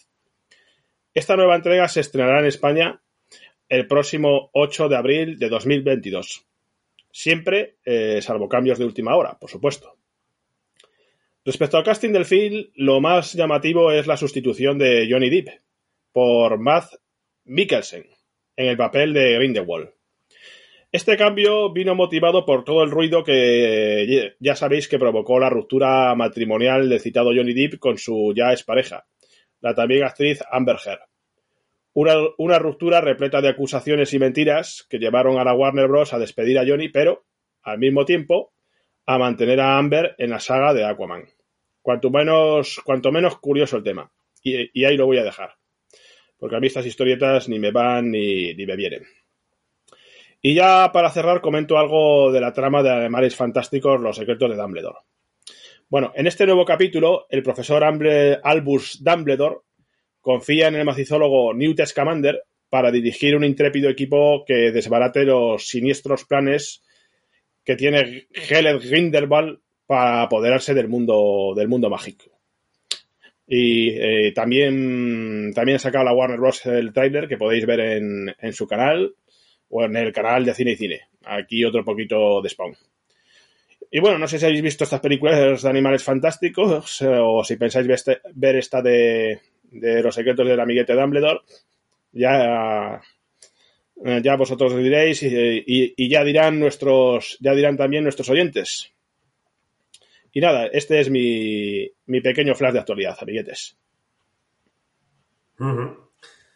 Bueno, pues yo, eh, yo las, las, las de Harry Potter estoy un poco perdido ya en la película. Creo que vi las dos o tres primeras y ya no sé si cuántas llevan ni, ni si se continúan siguiendo la historia porque a mí es que estas sagas tan largas al final se me hacen bola.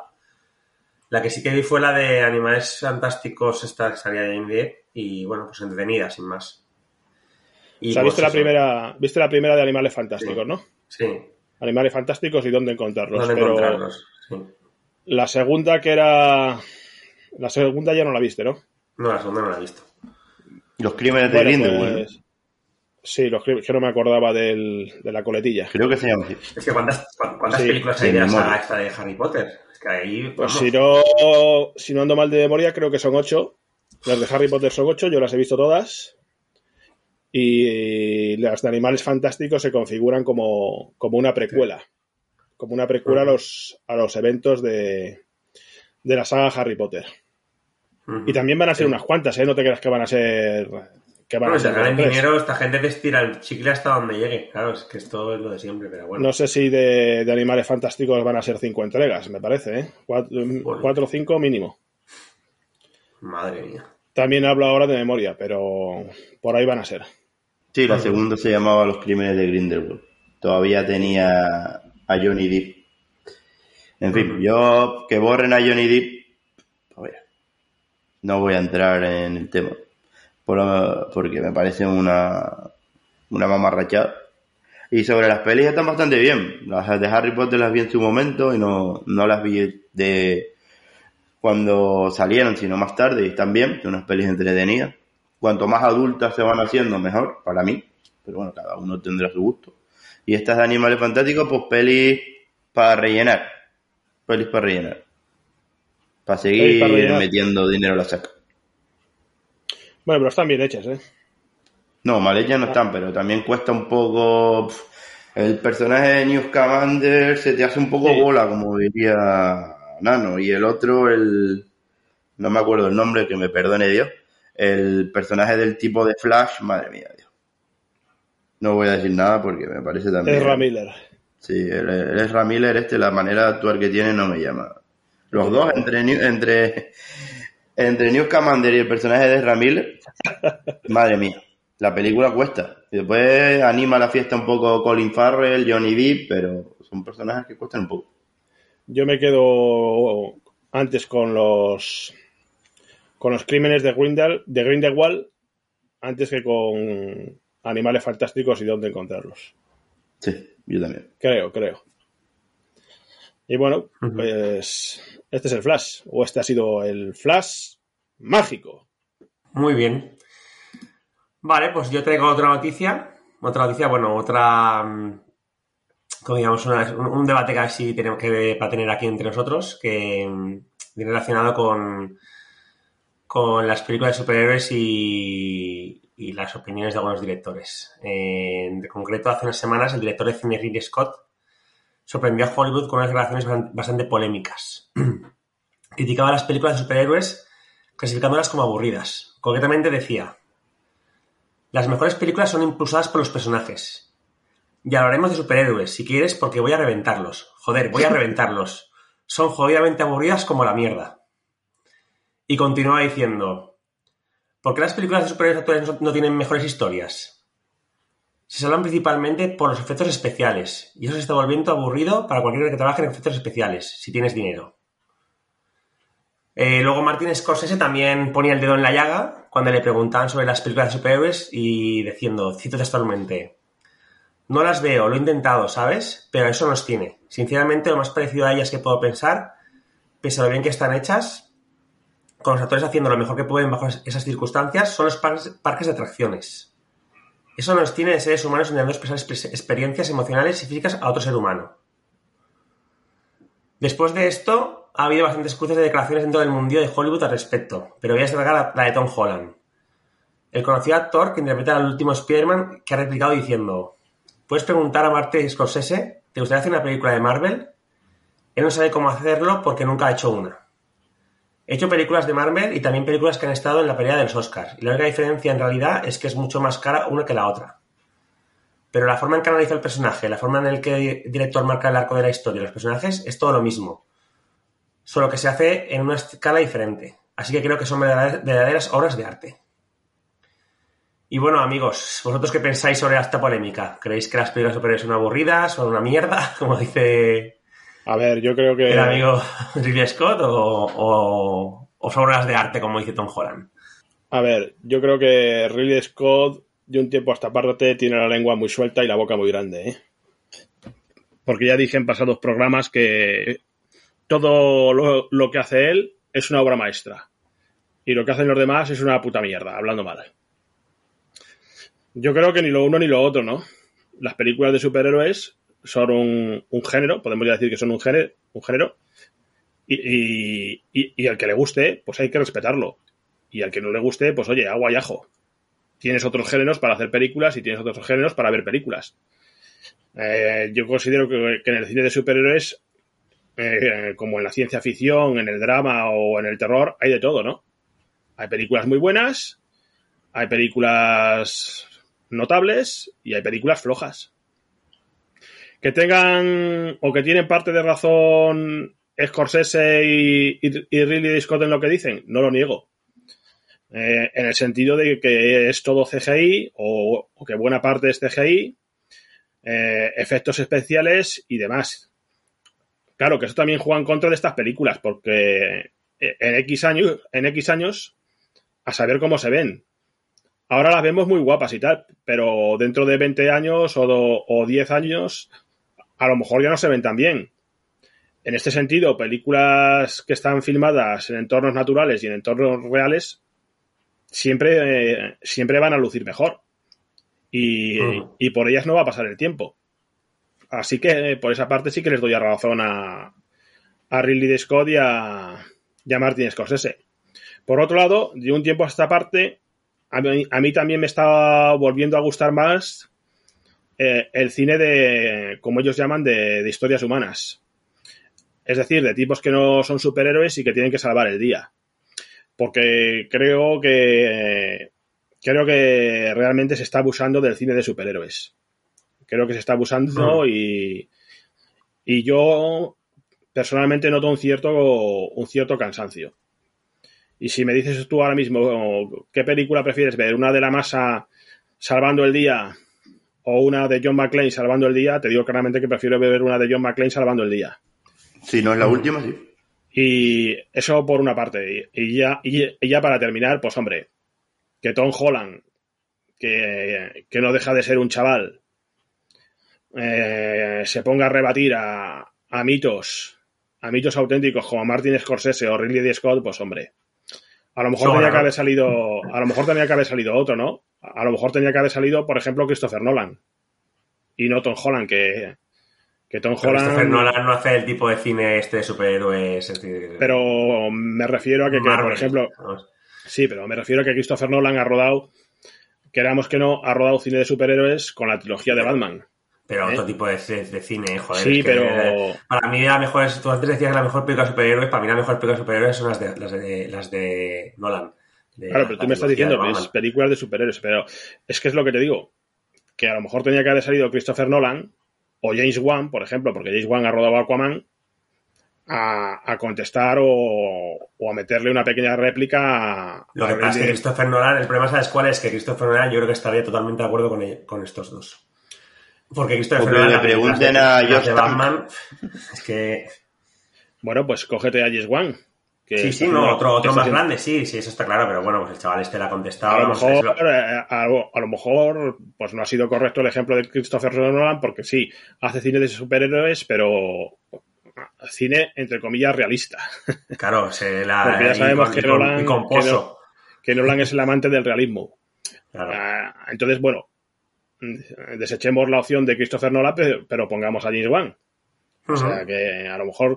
Lo que quiero decir es que a lo mejor tenía que haber salido alguien de peso a, a ponerle. a ponerle en contraposición a, a estos dos. Porque sale, sale Tom Holland y bueno, yo me quedo igual, ¿sabes?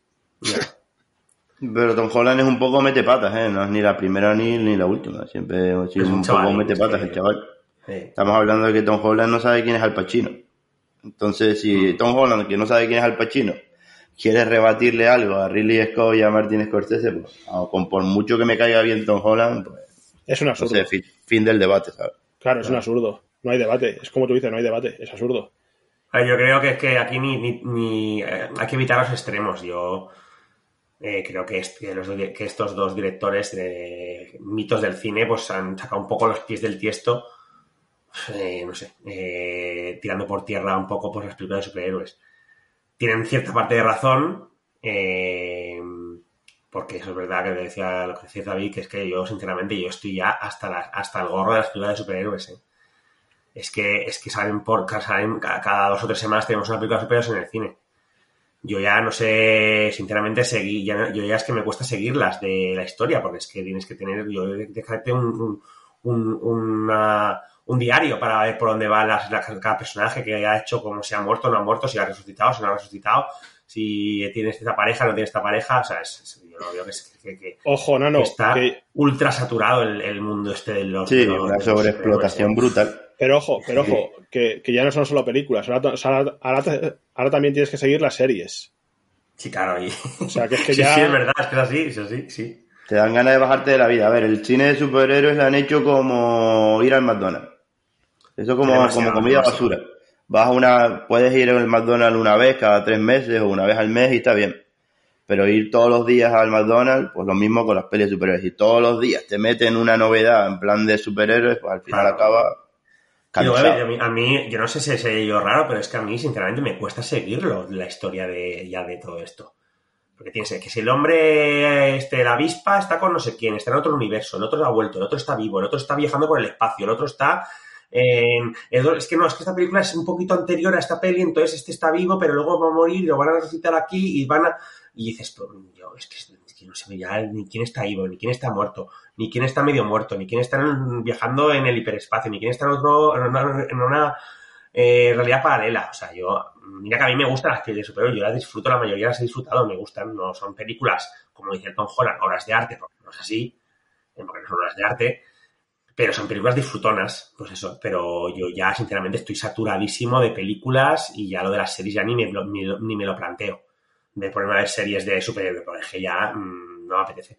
Como dice David, pues prefiero verme una película de, de una de más realista, más de aunque luego pueda ser una jungla de cristal que también es un flipamiento que se pasa en tres pueblos. Pero es que yo ya, sinceramente, estoy del mundillo este superhéroes saturado. Sí, bueno, es que. Es que es eso. Que al final. eh, al, al final lo que cuenta mucho es el efecto fan. Hmm. Y, y es el fan, es el fan o, o los millones de fans los que siguen todo esto y los que están al, al cabo de la calle de, de todas las novedades y de, y de todas las películas. Pero mm, lo que tú comentas, el espectador casual, pues ya no sabe por dónde va el tema. Hmm. Y más ahora si te sacan pues todas las series que te están sacando. Entonces, Sí. entonces, eh, es un... Yo, yo creo que es como, como, el, como el western en su momento, ¿no? Que sacaban un western pues cada, cada semana. Y al final la gente al final acabaron quemando, quemando el western. Y ahora pues salen con cuentagotas. Y, creo, o, o acierto a creer que con los superhéroes pues terminará pasando más que menos lo mismo. Es que además ahora están sacando cada película, cada superhéroe de estos de, la, de las películas esta de los Vengadores o tal, que son que salen todos juntos. Están sacando películas de cada uno.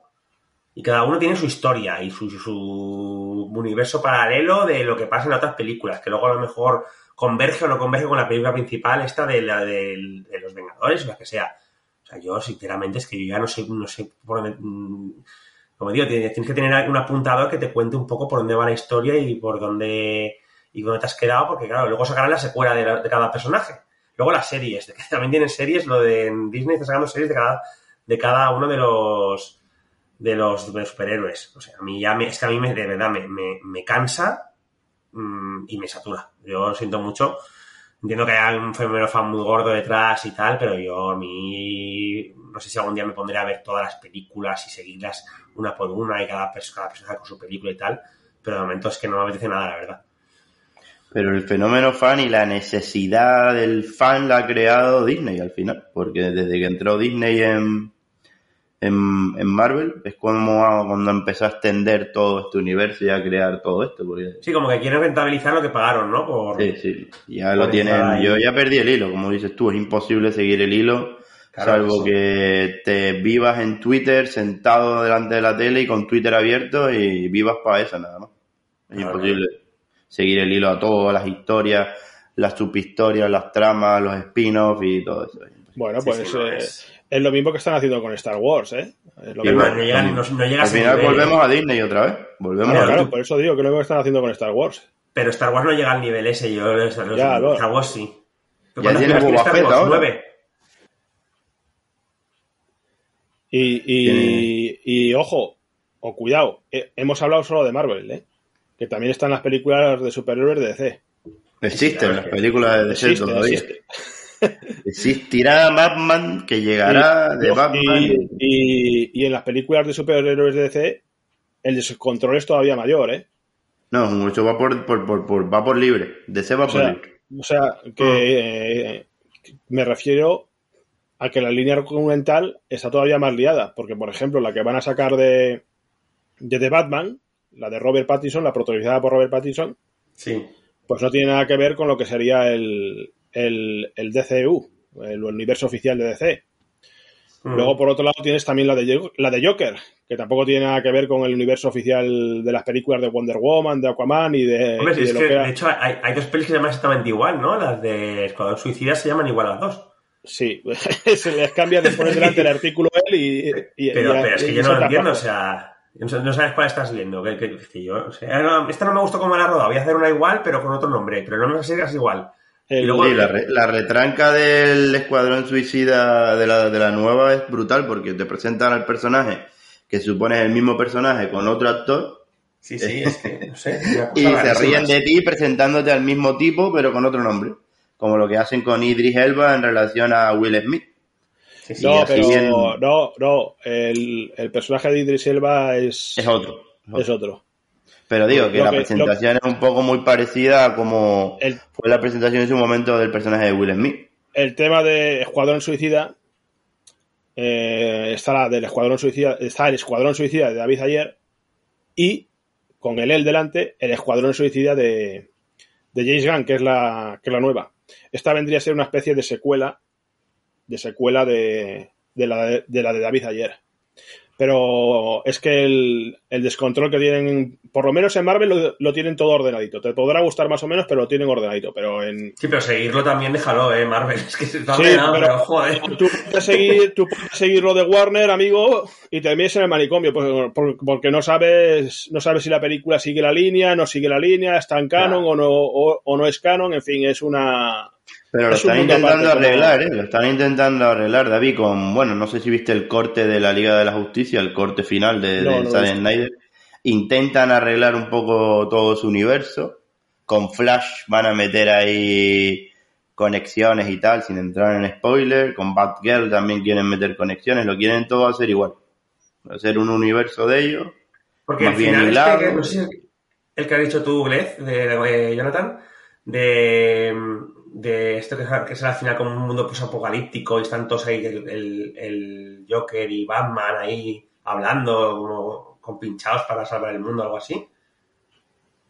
¿Esa, Sí, esa el es? corte de Zack Snyder, Ese es el corte. que está en, Vale, vale, vale. en HBO, y el corte está a la venta Yo, yo también. ya no me acuerdo, ya llevo un cacao que ya no me acuerdo cuál es cada cosa. Sale, sí, sale el Joker de Jared Leto. Bueno, no creo que sea un spoiler de nadie, todo el mundo lo sabe. Esto no creo que sea un spoiler. Eh, sale No. el Joker de, de Jared Leto. Y Sí, bueno, sí. para lo que sale, mejor que no hubiese salido, pero bueno, dentro de que Pero sale es un poco la unión de, de los personajes, ¿no? De unir todos esos mundos. Y es un poco, es eso, lo que quieren hacer con The Flash. Al final de Flash hay un montón de actores confirmados diferentes de DC, que van a salir más que menos. Y en Batgirl pues están trabajando con lo mismo también. Entonces al final. DC está intentando arreglar todas las movidas que tiene abiertas. A mí no me extrañaría que en un tiempo rescaten a Christian Bale en DC. No me extrañaría nada. Como Batman. Sí, no me extrañaría que No sé, metan un, un multiverso con Christian Bale, con Michael Keaton Este Ben actor Affleck es un creo que no especialito, ¿eh? No sé si quiere volver a meterse en la piel de Batman. Ya le he oído alguna Pero vez el que creo que no quiere salir más ni quiere saber nada más de superhéroes es Ben Affleck. Sí, verdad, sí. Bueno, pero este le pone... Ese me fío menos porque se le pone el dinero delante. Y... Pero hombre, yo creo que Christian Bale no debería salir porque él ya lo dejó todo bien cerrado. Sí, no, es que- Por mucho que sea el mejor Batman de la Y historia. sería estropear un poco el recuerdo de las de Nolan, que es una trilogía maravillosa. Yo no veo... Pues estaría curioso que si saliera Joseph Gordon-Levitt. Eso sí estaría curioso. Hmm. No sé qué Sí, dice como David eso. Robin, ¿no? Mm. ¿Tú qué dices, David? Yo digo que a lo mejor lo intentan arreglar y lo estropean más. Tú eres equipo, tú eres equipo del pacificador. Sí, Pacificador es un personaje impresionante. sí, sí, sí, sí. Está, Eh, está muy es una mamarrachada la película, pero el pacificador me parece legendario casi. A ver qué hace Sí, John Cena ahí con eso. Es un personaje que, que eh, a mí fue de los que más me gustaron de la película. El Pacificador, de- del Escuadrón Suicida me gustaron El Pacificador. Me llegó mucho en el sentimiento la chica esta de, de la rata. Y tampoco creo que... O, o bueno, John... A ver si me sale bien el nombre. Joel Kinnaman. Creo que también estaba muy bien. Estaba mejor que la primera, Joel Kinnaman. En general, en general el reparto estaba muy majo, ¿eh? las cosas como son. La peor bueno- Margot Robbie. seguro. Para mí, por lo menos, la peor de todo el reparto es ella. Muy forzada ya. Es que Muy ya quemada. yo creo que el personaje de, de Harley Quinn tienen que dejarle descansar un poquito, ¿eh? porque eh, si no al final va a, te- va a terminar siendo más disparate de lo que ya es. La película que hizo por separado, bueno, ahí está. Y, Claro. y ahí lo dejo. Yo no lo vi ni la pienso ver eso. Eso no Bueno, lo pienso ver ni. Vamos a dejar el tema de superhéroes ya, que si no aquí nos lo ven. Ah, Bueno, Jonathan, ¿qué de clase de actualidad nos traes tú? Pasamos de un universo que ya está sobreexplotado a otro que es como, como un diamante, que lo vas puliendo, lo vas puliendo, lo vas puliendo, que son las películas de Nicolas Cage. Las películas de Nicolas Cage ya son un género en sí mismo. Sí, no sí. va a haber una película por la trama, va a haber una película porque es una película de Nicolas Cage. Y ahora en 2022 va a ser la película que sabíamos que iba a ser. Es decir, una película que tarde o temprano iba a llegar. Una película de Nicolas Cage interpretando a Nicolas Cage. Eso ya es- para mí me parece brutal. Sí, sí. La, pe- la peli se llama The Unbearable Weight of a Massive Talent, que sería el, in- el inmenso peso de un talento brutal, o un talento masivo, para ser más, para ser fieles al inglés. La dirige Tom Gormican, que no es un tipo conocido ni mucho menos, pero bueno, ahí va empezando, como la gente que suele trabajar con Cage últimamente, salvo algunas pelis concretas, con el guion del propio Gormican y de Kevin Etten. La trama viene siguiendo a una versión exagerada de Nicolas Cage, que es lo que todo el mundo quiere ver. Pues, ver a Nicolas Cage en una vida normal no, no- vende. Un tipo, un actor ya endeudado, que vive en un hotel, que debe un montón de pasta, que solo hace películas pasables y demás. Y su agente, pues, le, le- le ofrece una invitación de un excéntrico millonario por un millón de dólares para que se ponga en, a corriente con las deudas que tiene y, y vaya al cumpleaños del fan, que es un millonario y tal. Y esté allí, un poco haga el Nicolas Cage y demás. Y cuando llega ahí, eh, al mismo tiempo que, que tiene que asistir a la fiesta, un poco a la fuerza, pues está intentando conseguir un papel en la próxima de Tarantino, que como diría Mickey Rourke, lo va a devolver a la cima. Y un poco la trama empieza ahí, entonces llega ahí el personaje de Cage, para ser muy rápido, eh, y como es un Cage que el tal Javi este, que es el millonario céntrico, que resulta ser un narcotraficante, no esperaba, le da unas drogas y ahí se desata el Nicolas Cage que todos queremos ver y, y empieza un poco la trama. La peli la produce Liongate, eh, que ha hecho un montón de, de coñas y demás con metiendo a Nicolas Cage en su universo de películas, de show y demás para promocionarla. Y va a salir en cines, por lo menos en Estados Unidos, el 22 de abril del 2022. Se supone que está ambientada en España, pero no la rodaron aquí, la rodaron en, en la costa de Croacia. Pero sí que han metido algunos actores españoles como Paco León y demás. Y es así, eh, vamos a ver si llega a cines a España. No creo que llegue, yo creo que aquí saldrán DVD, Blu-ray. Sí, directo. No creo que salga en la tele, pero sí DVD. Porque al fin- Ujú. final pelis de Cage que salen en cine o es género fantástico o terror. Este tipo de pelis son un poco para fans. Y el tráiler es una salvajada. Es una coña total. Es una coña total. Eh, no tengan mucha confianza en que salga en formato físico, ¿eh? porque ya ves el destino que han corrido algunas de las últimas de Cage, estrenándose de tapadillo en la sexta, en cuatro y por ahí. ¿eh? Yo si tuviera que votar, creo que alguna aplicación tipo Amazon la va a comprar y al final la sacará. Yo creo, apuesto por Amazon, que la sacará Amazon así para suscriptores. Eh, yo creo que Nicolás Cage es lo que tú dices, ya es un género en sí mismo, es el, el disparatamiento máximo. Te hace. Ahora mismo te protagoniza cualquier locura este hombre, ¿eh? Y luego ya lo de hacer de, de sí mismo en una película, pues, hombre. Está, está muy acabado, ¿eh? Sinceramente, yo. Pero eso tenía, tenía ganas de hacerlo, porque yo recuerdo en su momento cuando salió JCVD cuando salió JCVD, la película de Van Damme, que hace de sí mismo también, o una versión de sí mismo, Nicolas Cage te dijo que, que Van Damme había hecho algo muy valiente, mostrarse sin tapujos y tal, y que a él, si había un guion que bueno, le gustaría hacer algo así. Y eso fue en 2007, 2008. Pero, y mira, estamos en 2022 y ahí la tiene ya. Pero lo que hizo Van Damme fue algo dramático, algo que te puedes creer. Pero lo que yo por lo que he visto en el trailer, lo que hace Nicolas Cage pues es una, es una, una parodia y reírse de sí mismo y seguir fomentando pues los memes, las coñas y las burlas hacia, hacia él mismo. Que oye, que él las disfruta maravillosamente, pero... Pues si dinero sacará, ¿eh? porque le pagarán... Yo creo que el presupuesto de la película está tan malas, todo el presupuesto va a su sueldo. Una cosa, eh, David seguro que estará de acuerdo, o creo que sí, yo antes de ver una película del Bruce Willis actual veo una película de Nicolas Cage, pero vamos, con los ojos cerrados. Sí, hombre, totalmente. Aún no siendo grandes a pelis. Ver, a ver, eh, Nicolas Cage, lo que nadie le puede negar es que, es que pone el alma en, en, todas las basuras, entre comillas, basuras que hace. Pero, pero, pero el amigo este, el amigo Willis, el amigo Willis, que según el señor Roberto que nos escucha, cobra 4 millones de dólares por película, y encima el tío no hace nada porque está actúa o sentado o de pie y con una desgana con una desgana infinita. Entonces y que pues, todos son telefilms ¿eh? todos salen directos en la todos son y encima todos son telefilms ninguno va a cine. Entonces tío tú me imagino que salen estas películas pues para pagar para pagar pensiones a sus a sus esposas y, y a sus hijos porque, porque, de la otra forma no me, no, me, imagino a Bruce Willis o de otra forma no me imagino a Bruce Willis protagonizando estas esta, esta, estas porquerías que, esto, esto no es cine esto no es cine. Yo creo que es avaricia pura y dura. Avaricia pura y dura la que tiene Bruce. pero, pero es que mira, yo estoy viendo la filmografía de Nicolas Cage de hace 5 años ¿eh? y las, las notas.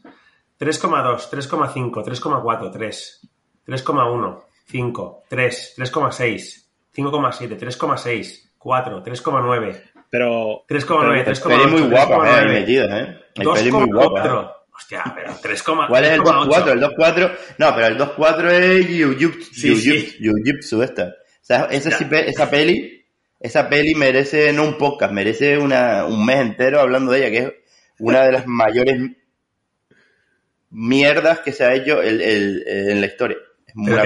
Es, que, es que es todo malísimo. O sea, es como decir, voy a hacer pelis malas. Porque es que, porque es que no tienen, no se salva ninguna. la, de, Color of, Space, esa que yo ya vi y no está mal. No, está Mandy, es una peli que está muy bien. Hay pelis y pequeñas que, que están bien. sí, hay mucho, mucha basurilla. A ver, pues, Nano, Nano, ¿eh? no mires la de Bruce Willis porque te cae de culo. Sí, sí, no, no te digo que no, pero digo que. que o la de John Travolta. De John Travolta. Mira, yo creo que te puedes caer A ver, a ver eh, John, Travolta y, y, Nicolas Cage, yo creo que son caso aparte de. Van a hacer otra peli juntos. Van a hacer una peli juntos. Si no vamos a ver, yo repito, repito, Nicolas Cage, Nicolas Cage le mete unas ganas el tío que, que, es, lo que, se, es lo que se ha dicho. Tú, tú ves, ves las películas, aunque sean malas, las ves porque porque Nicolas Cage está ahí y porque le mete ganas. Y, por- y, por- y porque más que menos te vas a descojonar. Pero ver las películas de Bruce Willis, Hombre, pero David, que Yo digas que, visto- que te vas visto- que vas a ver una película de, de, de Nicolas Cage para escojonarte, no creo que sea nada muy bueno para Nicolas Cage. es que eso es Yo lo creo que, quiere él las hace Nicolas- sabiendo. Él las hace sabiendo. Pero es que eso, eso es lo que busca Nicolas Cage, que, que te, que te rías con él y que pases un rato de risas con él. La calidad de la película, pues ya le importa un pito. Pero Es un, entreten- pero- un pero- tipo, pero un Bruce. Willis, tío, Bruce Willis es la desgana, el abandono, el pasar de todo, el salir ahí en una película de, de, de una hora y 50 minutos o una hora y 40 minutos, salir 20 minutos, cobrar 4 millones de dólares y salir lo que yo digo, que, que yo, que yo las he visto. Y, el- y el tío, pues eso, No, sí, sí. se dedica a salir sentado o de pie y, si, y haciendo un, un esfuerzo máximo, pues se pega alguna carrerita, ¿sabes? Y, joder, no hay comparación entre las pelis, entre los telefilms, Mira. porque son telefilms que hace Bruce Willis y los que hace el amiguete Cage. Bueno, yo no- Y aparte, de que, y aparte de que parece que Bruce Willis está cabreado con el, con el fan y que está cabreado con el mundo. En cambio, Nicolas, Nico- Nicolas Cage lo disfruta. Y, y te Abraza el transmite- meme. y- y te transmite- abrazó el meme. Claro, mm, a ver, Nicolas Cage es un meme, es consciente de que es un meme y se ríe de todo. Triste, y se ríe de todo y se ríe con todos. Es muy triste ser un meme, yo sinceramente. Hostia, no sé. Hacer películas para que la gente se ría de lo malo que es la película y de ver al, Nicolas Cage. No creo que sea para estar aquí sacando pecho, ¿eh? O sea, mira, he sacado, he sacado. Mira, ya que he dicho las de Nicolas Cage, voy a, poner- voy a decir las notas de, las, de los últimos. Pero es que fíjate, eh, lo curioso es que eh, Nicolas Cage estamos hablando de los. He dicho las pelis y las notas de 5 años. Pero eh, el Bruce Willis es del año, desde el año 2020 para aquí. O sea, el tío se ha, se ha demacrado en un año y medio. O sea, tiene No, 2,7. No, no, lo de Bruce Willis va mucho más del 2020, ¿eh? En Arrow. Mira bien No, que va pero, mucho más pero del Bruce Willis, por ejemplo, en 2019 tiene Glass, en Sí. Huérfanos de Brooklyn, tiene en Sí, sí, que lo maten en el tráiler. Entre dos helechos, tiene el justiciero, Vale. o sea, tiene, tiene antigua, o sea, tiene algo más, la- algo Sí. más de calidad en, en- en años eh, pasados. Nicolas Cage, Nicolas Cage tiene la, la que tú ya has citado de Color, Color Out of Space. Y Mandy. Mandy no la he visto. Y Mamá y papá también, o mamá o papá. mamá, mamá y papá o mamá papá. está- eh. y, y Bueno, son estrenos, y, son, las- y son- y son estrenos de cine. Pero Sí. Willis, de estrenos de cine, tiene Glass Y The Wish. y Dead Wish, y punto. Y todo lo demás son telefilms. Que además son telefilms que salen tiene, directos, tiene una cantidad a por televisión. estrenar, tiene una cantidad ¿Eh? por estrenar, tiene una, Y dos, secuelas de películas que no ha hecho. Tiene ya en marcha. Es una cosa brutal. Tiene secuelas de películas que no te han estrenado. A ver, con Bruce Willis te puedes morir porque se ha subido al, al, car- al carro de Nicolas Cage, pero se, ha subido al, al carro malo. Y, y entonces, cla- claro, él tiene un, un montón de películas porque como sale 10, 15 minutos, pues, pues joder, Claro. así te puedo hacer tiene- 100 películas en un año. Bruce Willis tiene 10 películas por estrenar, 10 películas. Sí, no me extraña, no me extraña. Saliendo 10 Es minutos que- o 20 minutos, Claro, claro, sí, sí. pues lo, lo que quieras. Sí, lo Ahí hay que darle, hay que darle un aplauso a, hay que darle un aplauso a Arnold Schwarzenegger en ese sentido. Viendo la carrera de Bruce Hombre, que Willis. Schwarzenegger como se metió a político y... Incluso a y Stallone está- también, hay que darle un está aplauso. mayorcito ya. Stallone que hizo esta hizo, suya de, de John Rambo a mí me parece un truño, ¿eh? Stallone hizo las dos de plan de escape obligado y después dijo adiós. Pero es que esta gente tiene... ¿dónde, mete- salir, ¿dónde, eh. dónde mete el dinero esta gente? Porque esta gente tiene que haber ganado millones y millones y millones. Y ahora resulta que, que- que- que se tiene que, tiene que tirar por suelos toda su, su carrera cinematográfica para hacer estas, estas películas. Yo no sé. No entiendo yo, Yo creo- qué han hecho. Como te digo, salvo Schwarzenegger, que seguramente que lo habrá invertido bien, la mayoría de actores viven casi eh, al día. Van Damme tuvo que hacer mucha, mucha morralla para recuperar un montón de pasta que perdió. Nicolas Cage pues se metió en toda esta movida por, por la pasta que, que debía Hacienda. Mira, Wesley Snipes en la cárcel tuvo que ir a la cárcel por pasta que debía Hacienda. Al final, Claro, claro. esta gente está mal asesorada. Mucha gente. Sí, habrá, habrá gente que esté bien y gente pues que le timen, que se y luego pues mucha gente alrededor suyo que le habrá, le habrá chupado final- hasta el tuétano. cuando haces pelis así de mucha pasta, y de mucha gente depende de ti, como de Nicolas Cage o de Bruce Willis o de Stallone o de Schwarzenegger, tienes muchas sanguijuelas, al final el dinero se va y no sabes ni dónde. Es como los deportistas, también les pasa mucho eso a los deportistas. Que al final se quedan con nada. Pero, bueno, bueno, que el, rey de, pasamos- el rey de toda la mierda que hay, el, el- el rey número uno de produ- produ- que el mayor productor de mierdas en poco tiempo es Steven Seagal, que ya, Te iba a decir, lo de Steven Seagal también se, se luce, ¿eh? que ya no puede con su alma, ya no hace ni películas ya. Ya creo que no, no está como casi retirado. Salvo que IMDB diga lo, lo contrario, Steven Seagal está... Bueno, Kelly LeBrock salió hace poco diciendo que era una miseria humana, Steven Seagal, que era un- Sí, una sombra de, Lo leí. de personas. Y creo que Steven Seagal él mismo ya sabe que, que no está ni para ni para espantar moscas, como hacía por último ya. Es Steven Seagal también hay que reconocer que lo que hacía también era bastante malo, ¿eh? Porque... Sí, incluso cuando tenido- o sea, hacía películas dos o tres-. Claro, es que la de... La, ¿Cómo se llama esta que- hizo la segunda parte? ¿En Tierra Peligrosa o...? En Tierra Peligrosa. Tierra Peligrosa es una segunda parte un poco falsa, porque se tituló en Tierra Peligrosa fue- 2 eso por era de, España. peli- de- de- de llorar, ¿eh? Mira, Steven Seagal solo tiene una película en preproducción en IMDb. Desde 2019 no sé nada. Y que la va a dirigir él mismo, parece. Y tiene intención de hacer por encima de la ley 2.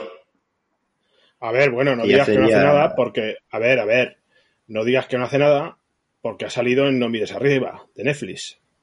Sí, es verdad, eso es un spoiler grave, ¿eh? Sale dos veces. Sale dos veces. Asesor de la presidenta. No oficial. Embajador de, de buena voluntad. o algo de eso. Tiene que ser seguro. En fin, yo ya te digo, prefiero ver todas las mierdas que hace Nicolas Cage antes que. Sí, sí, estoy de acuerdo. A mí Que me cae bien Nicolas Cage, por eso, eso, eso es cierto, me cae bien, pero es que hace mucha basura, ¿eh? Hace poco, hace poco vi la de Prisioneros de Gotland en un festival que hicieron aquí en Tenerife. Sí, que le Que ponen una, una, una bomba en los huevecitos, ¿no? No voy a decir, pero me parece que si abrazó el, si antes de Prisionero de Golan había abrazado el meme, cuando salga esa peli va a ser, bueno, brutal, porque ya es como, hay un momento de la peli que dice que soy radiactivo. Imagínate, es que a él le encanta eso. Me parece que las ganas que le mete, como te tirado. recuerdan a los actores del cine mudo, ¿no? Había que, al hilo de todo esto, ya que estáis por proponer... Mira, mira, mira suena la, la, la bocina que viene a buscar a Nicolas Cage. Sí.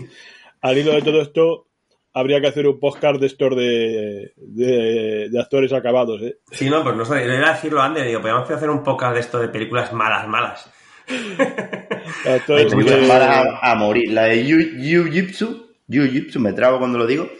Sí. Sinceramente, es una de las peores películas que he visto en mi vida. Joder. Es un- una película muy... Está en Amazon, si la quieren ver alguna. No, Si, la- si hacemos el, bien. si, si hacemos el especial hay que verla porque y quieren hacer la segunda parte. Y mira que eh, tiene con justicia un 2 con algo ¿eh? en IMDB. El 2 con algo que viste antes es por esa peli. Sí, sí, sí. Y bueno, Nicolas Cage, sale Frank Grillo, pobre diablo Frank Grillo, Joder. Madre mía. desaprovechado totalmente ese hombre. Bueno, pues eso me Carlton quería y hacer ya, películas malas, sí. sí, es una, una vergüenza de Bueno. película, una, una infamia. Es como, no sé, paso, no voy a decir nada. Vale. Es muy mal. Bueno, pues continuamos con las películas. Eh, a ver, David, ¿qué nos traes tú? Bueno, pues dejamos a los actores acabados y, y volvemos con los meteoritos. En este sentido, pues paso a comentaros la última película que nos ha llegado de, de precisamente meteoritos. Y bueno, esto de meteoritos, pues entrecomillado, porque aquí el, meteorito, el cometa, etcétera, es un simple McGuffin que hace avanzar lo que es la trama del film. Eh, me refiero, eh, me refiero a No mires arriba, la nueva película del director y guionista Adam McKay. Como bien recordaréis, eh, McKay ganó un Oscar al mejor guion en 2016 por La Gran Apuesta. Y en No mires arriba también se ha vuelto a ocupar del guion y la dirección. Así pues, ha, ha vuelto a ejecutar un nuevo combo. En cuanto al argumento, os comentaré lo, siguiente. Una pareja de humildes astrónomos descubre un peligroso meteorito dirigiéndose directamente contra la Tierra. Inmediatamente comunican la terrible noticia a la mismísima presidenta de Estados Unidos.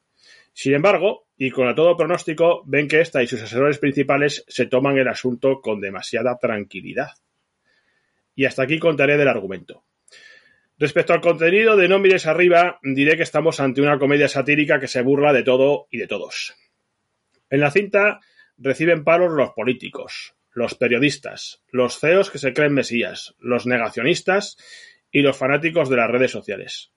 Ojo a estos últimos, que son ridiculizados y parece que no se han enterado de la fiesta. Y digo esto porque después de estrenarse el film en Netflix, fueron corriendo a las redes, a las redes sociales para dejar su mejor comentario en busca de likes, corazones, retweets, en fin, etcétera. Eh, realmente yo no he visto a gente más estúpida que esta en mi, vida. Se burlan de ellos, lo retratan y, siguen haciendo lo mismo. En fin. Luego, eh, personalmente, al ver este buen y grotesco retrato de nuestra realidad, eh, se me vino a la cabeza una frase que yo suelo emplear con cierta habitualidad. Me refiero a cuando digo que eso de los locos están sueltos y encima nos están gobernando, mientras que los cuerdos están encerrados.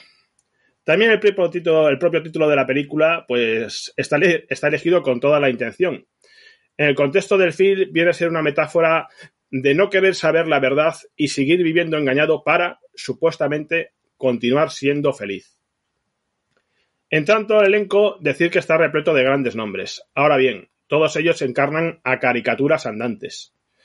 Los ejemplos más ilustres de esto serían Meryl Streep como la versión femenina de Donald Trump, Jonan Hill como su estúpido hijo y Marry Lance como un CEO que parece retrasado y que tiene los algoritmos a su único dios. Evidentemente, viendo estas burlescas asignaciones o interpretaciones, Leonardo DiCaprio lo tiene muy fácil para sobresalir. Su profesor Mindy es el único que está realmente interpretado a un nivel top y con credibilidad. Y también es el único que pasa por diferentes registros a lo largo del metraje. Por su parte, eh, de, Jennifer Lawrence, pues puedo decir que entrega un personaje borde y aburrido. Y el hoy muy de moda, Timothy Chalamet, pues si no estuviera en la película, sinceramente no creo que nadie lo echase de menos. Eh, al fin creo que le sobra metraje, eh, yo personalmente habría eliminado las continuas escenas estas de gente y animales que no aportan nada más que lanzar mensajes subliminales de manera barata y que parecen sacadas del, National Geographic. Y respecto a la crítica a los políticos, pues ya me resulta harto cansino que en Hollywood eh, siempre se ceben en el mismo lado de la acera, cuando por la otra acera han tenido figuras tan ridículas como Bill Clinton, el asalta becarias, Barack Obama, el señor de la guerra, o Joe Biden, alias el Gaga. En cuanto a la nota, cuando yo la vi en IMDB llevaba un 7,3. Y teniendo el tipo de teniendo en cuenta el tipo de propuesta que es y cómo está concebida, yo finalmente he decidido darle un 6,5. Como dije, actualmente está disponible en Netflix. Y os aviso que tiene dos escenas post créditos al estilo Marvel, una al principio y otra al final. Y bueno, ¿vosotros qué? ¿Habéis mirado hacia arriba o seguís mirando hacia abajo? Yo sí, yo la vi hace poco. Y bueno, de hecho la estrenaron el jueves, o sea que tampoco puedo verla hace mucho. Pero bueno, a mí me parece una película muy buena, muy genial. O sea, es una sátira a todo, se ríe todo, de todos, de la política, de las redes sociales, de los políticos, de los del periodismo, de las películas de, de se ríe de Armagedón en la cara, porque lo que, tú dices de, de las escenas estas de animales y los flashes, eso es una risa Armagedón, porque Armagedón, no sé si recuerdas, que hay muchas escenas que están ahí cuando están ahí a punto de, aterrizar, cuando están a punto de bombardear eso, hay como flashes de los de niños, de animales, de no sé qué, como, como dando eso. Entonces coge eso como riéndose de, de Armagedón. Yo creo que hay una eh, escena concreta en la que efectivamente se ríe de, de, Armageddon haciendo un, un, barrido estilo Michael Bay. Pero las escenas de los animales, macho, cada 3x4 meter ahí a unos. Sí, pero es, la risa, es, es, sátira, es pura y dura de, las Pero, eh, hecho eso En fin, y luego eso son- la eso película, la película creo eso, que dura... Dos minutos. Vamos. Pero es que es cada 3x4, ¿eh? Y luego la se ríe de película... esto, de, de- de- esas, de como haciéndolo la épica esa de, de la humanidad, de la naturaleza, de tal, y lo, y lo mete ahí en riéndose de, Porque es que la película es todo menos serio, o sea, es todo un cachondeo, o sea, no hay por dónde cogerla. O sea, eh, llegan allí, todos se- nadie se cree lo del, lo del este, engañan a todo el mundo, no mires arriba eh, para, para que parezca que no pase nada, o sea, es surrealista todo, es una, es una sátira, una comedia y, y poco, no se le puede buscar nada más, es eso. Ya, por eso digo que no se le puede- que no da más, que, eh, que sencillamente no da más. Es una sátira, una por ejemplo, comedia, lo- lo- una burla y, Sí, una y- burla. y lo que choca, lo que a mí me chocó mucho, eh, pues, el propio personaje de Leonardo DiCaprio que parece estar en otra película y eh, eh, diferente a la que están todos los demás. Y luego el- en el tercer final la película se intenta poner seria y choca mucho también con lo con, con lo visto anteriormente.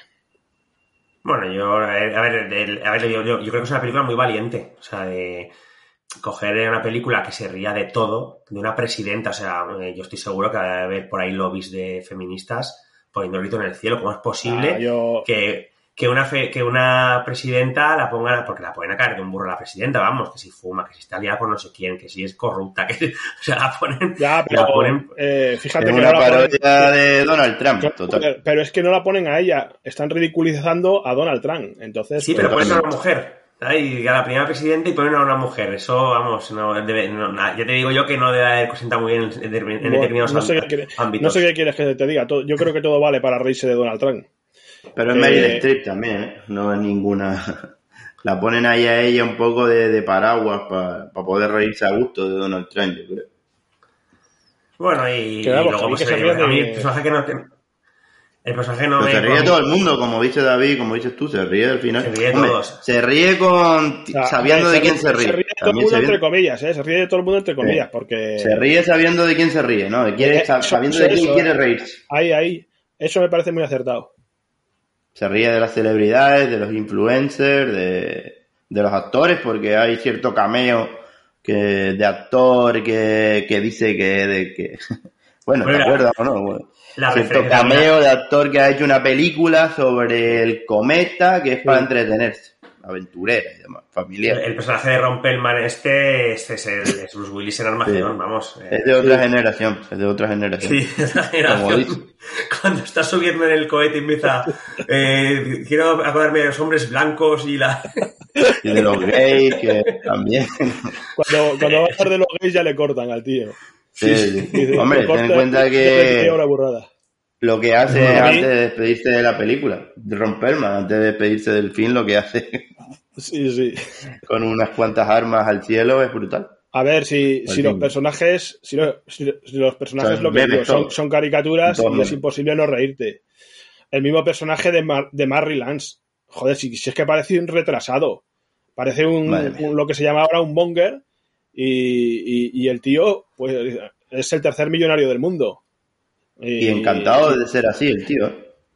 Sí. Hablando de que un tío que va soltando sentencias en base a la inteligencia artificial que él tiene y que tal y que cual. Madre mía, vaya personaje. Pero Eso, eso- eso- yo- es, una, es una sátira a Mark Zuckerberg, a en su día pues, Steve Jobs, a, pues eso, a todos estos. ah, y a los algoritmos. Sí, a todos los algoritmos de de, la de la tecnología por tecnología aquí. que. Sí, sí, Hablábamos, a mí- a el silencio. A mí el que no me, a la que no me cuadra y que luego yo estoy leyendo alguna cosa de ella que no me gusta nada como, mira que no- a mí no me parece mala actriz, pero la Jennifer Lawrence es que parece que está como a disgusto en toda la película. Sí, sí, ya. Y luego se ve que, que tuvo pirula con, con Leonardo DiCaprio, que dice que, que, bueno, la, la declaración textual es que rodar con Leonardo DiCaprio fue un infierno, dijo. Bueno, Yo creo pero- que porque Leonardo DiCaprio se tomó en serio su papel y Jennifer Lawrence hace de histérica, como dice David. Desde el minuto uno hasta que acaba la película es casi el mismo personaje. No tiene ningún arco, no tiene nada. Leonardo Eso- DiCaprio pasa por un montón de fases. A mí, Leonardo DiCaprio a bien, mí me gusta mucho cómo lo hace el, el DiCaprio. es que a nivel de Es casting. el único que actúa, yo creo. Sí. Sí, sí, claro, claro. Es que a nivel de casting, el único que interpreta es Leonardo DiCaprio. Hmm. Que ya digo que pasa por tres estados de ánimo. El, el profesor nervioso que está sudando todo el rato y al borde del infarto. Luego el profesor mediático. y, por último, y por último, lo, así. Sí, y por último el tipo que al final ha encontrado la calma reflexiva. el que lo tenía todo no se dio cuenta. Sí, yo creo que serían sus estados, sus tres estados. Lo, eh, el, resto es el mismo registro en toda la película. Y, Jennifer Lawrence, a mí me parece una de las mejores actrices jóvenes de la actualidad, pero en esta película no sé si es, no sé si es su personaje, creo que es su personaje, o es, o es ella, pero se muestra mm, fría, distante y. Pero pues digo, yo creo que tuvo pirula con. Tuvo pirula con el. Porque, porque yo lo estoy mirando y tuvo historia con el Leonardo DiCaprio. Entonces, mm, yo creo que lo transmite a la, a la pantalla, ¿eh? Está como muy distante, como muy, muy apagada, como muy. No sé, la veo.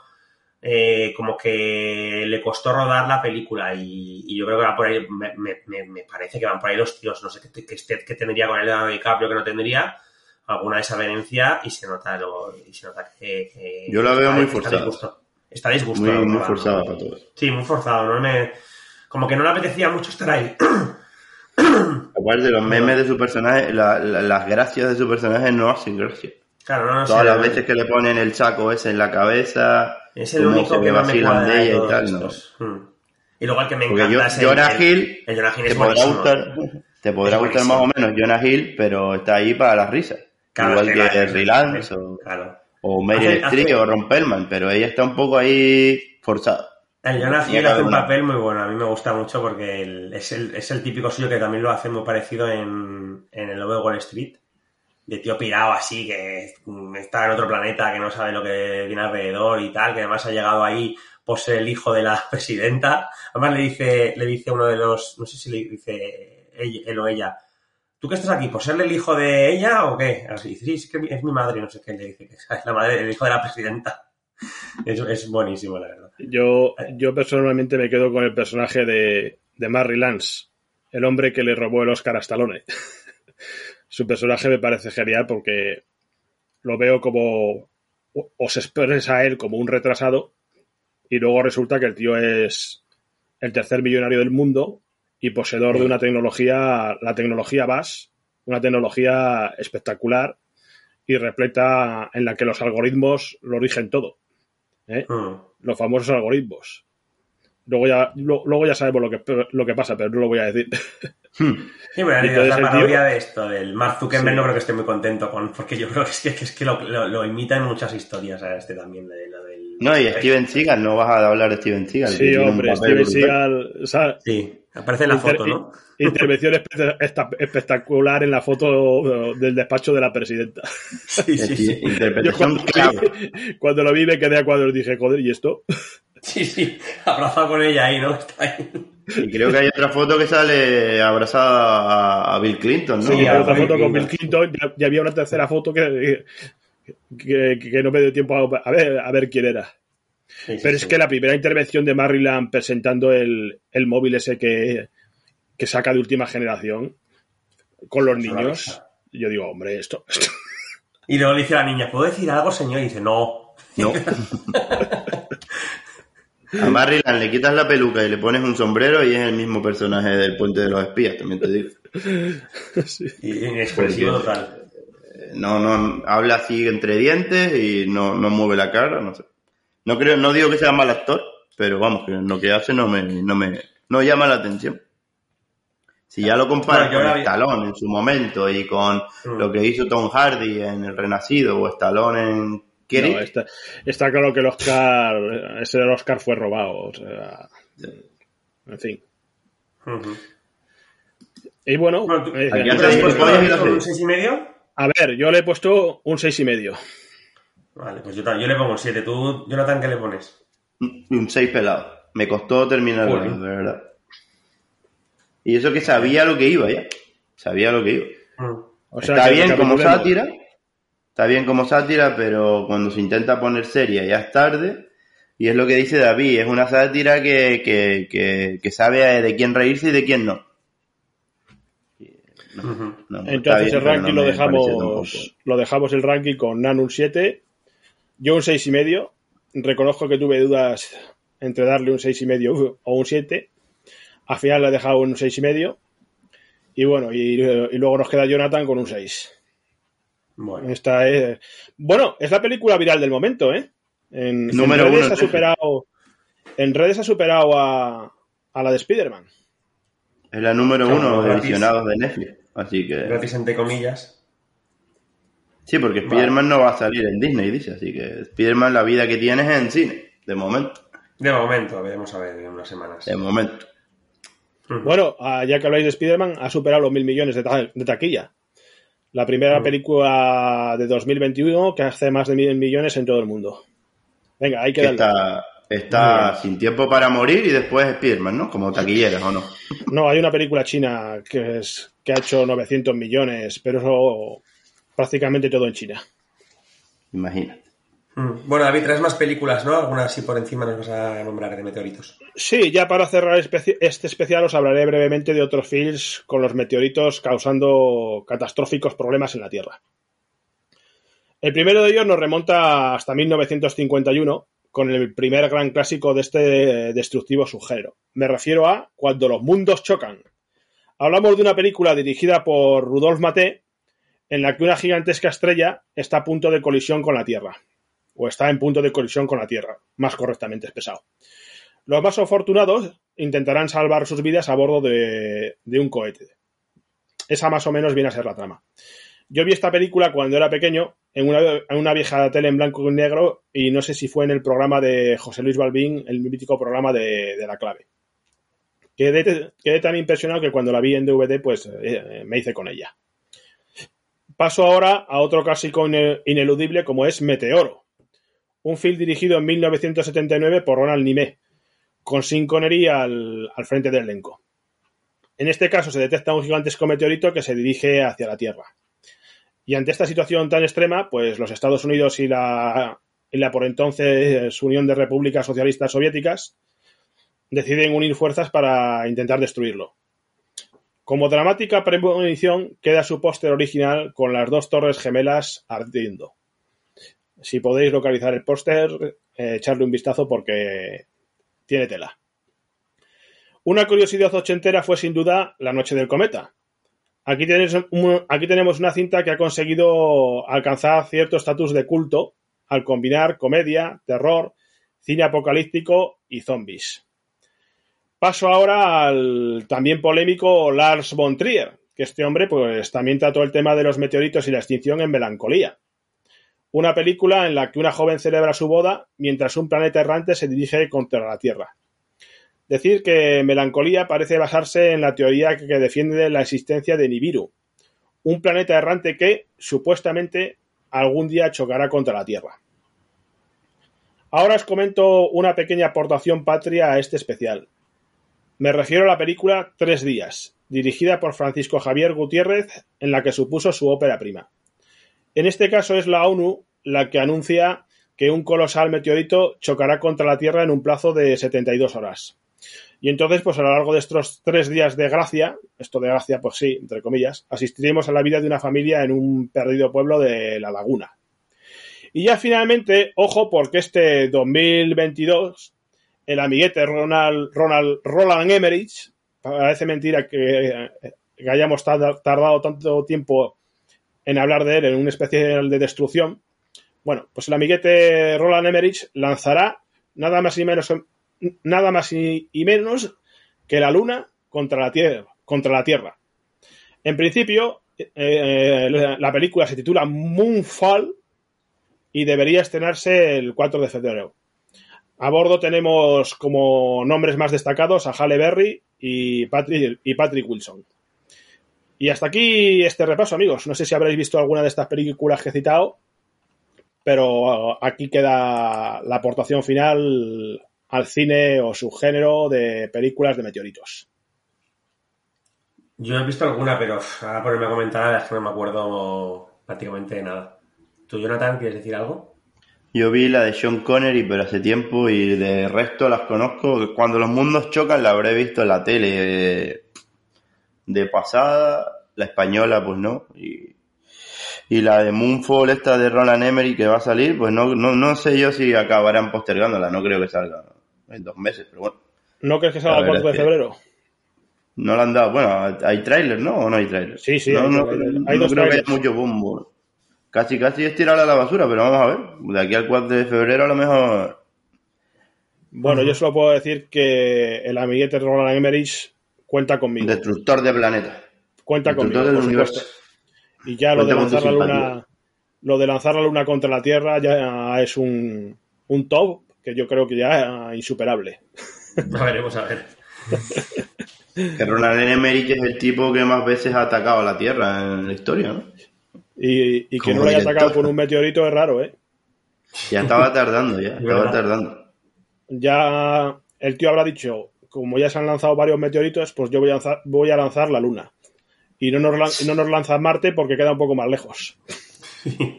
Para la secuela. Eso, Bueno. para la secuela.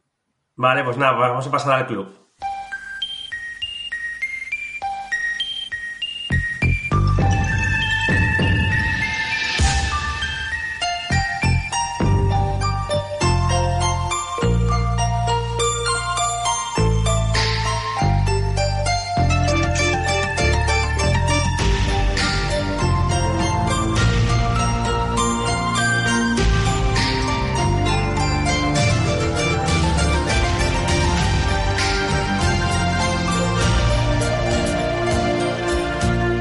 ¿Qué nos traes en el club? En el club eh, vamos a hablar de una peli que he visto hace poco y bueno, la vi hace dos, tres días y que parece que no vio nadie. Y bueno, ahí hablamos de su director hace, hace poco, eh, de Ridley Scott. Estamos hablando del último duelo. El último duelo es una película que salió en cine y no vio nadie prácticamente. La sacaron creo que por un poco antes de Halloween, que también es una fecha para tirar a la basura una película como esta, y ya se encuentra desde hace una semanita o así gratis para ver en suscripción de Disney Plus. Ahora, el último duelo tiene un, un guion de Nicole Olev, Olev Stepner, perdón, perdóneme la señora Nicole si no lo pronuncio bien, Ben Affleck y el propio Matt Damon, que están metidos en la peli.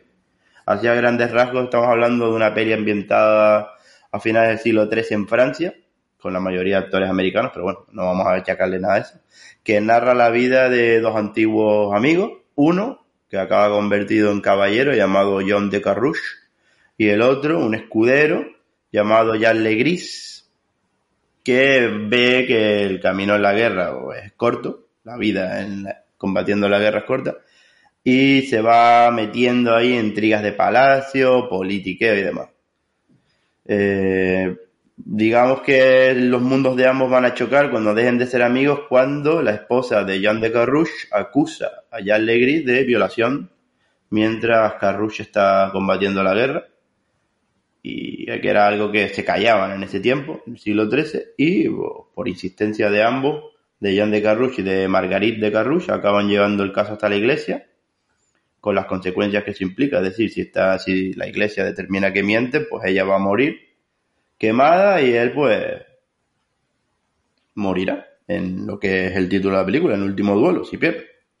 Porque como dicen en un momento dado, Dios se pondrá de lado de- del que tenga la verdad en la mano.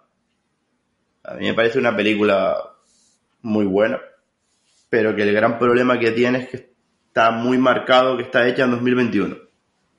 Como no miras arriba, es una sátira de casi todo el mundo actual, pues el último duelo coge el tema Michu y lo mete en el siglo XIII sin venir un poco a cuenta o para justiciar o para rendir cuentas de Ridley Scott o por lo que sea. Y, y para mí eso juega en contra de la peli.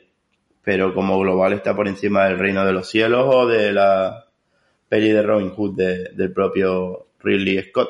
Se parece un poco ahí a la muy olvidada Los Señores del Acero, pero más épica medieval o Está bastante guapa. Ambientación, nivel de crudeza, el duelo de actores de, entre Matt Damon y Adam Driver es brutal. La división de capítulos con cada uno con una versión de lo que pasó. Y el final, los últimos 15 minutos, que son lo que de verdad dan título a la película, que vemos lo que, que es el último duelo que se, se realizó. me parece que es dentro de, lo mejor de 2021 seguro. Pero bueno, una película que quedará marcada por el fracaso que tuvo en taquilla, las declaraciones de Ridley Scott y por, por subirse a ese carro del Me Too, que pensábamos que iba a jugar a favor de la peli y jugó en contra de, de ella. Sí, la gente ya está un poco del Me Too y de, y del YouTube.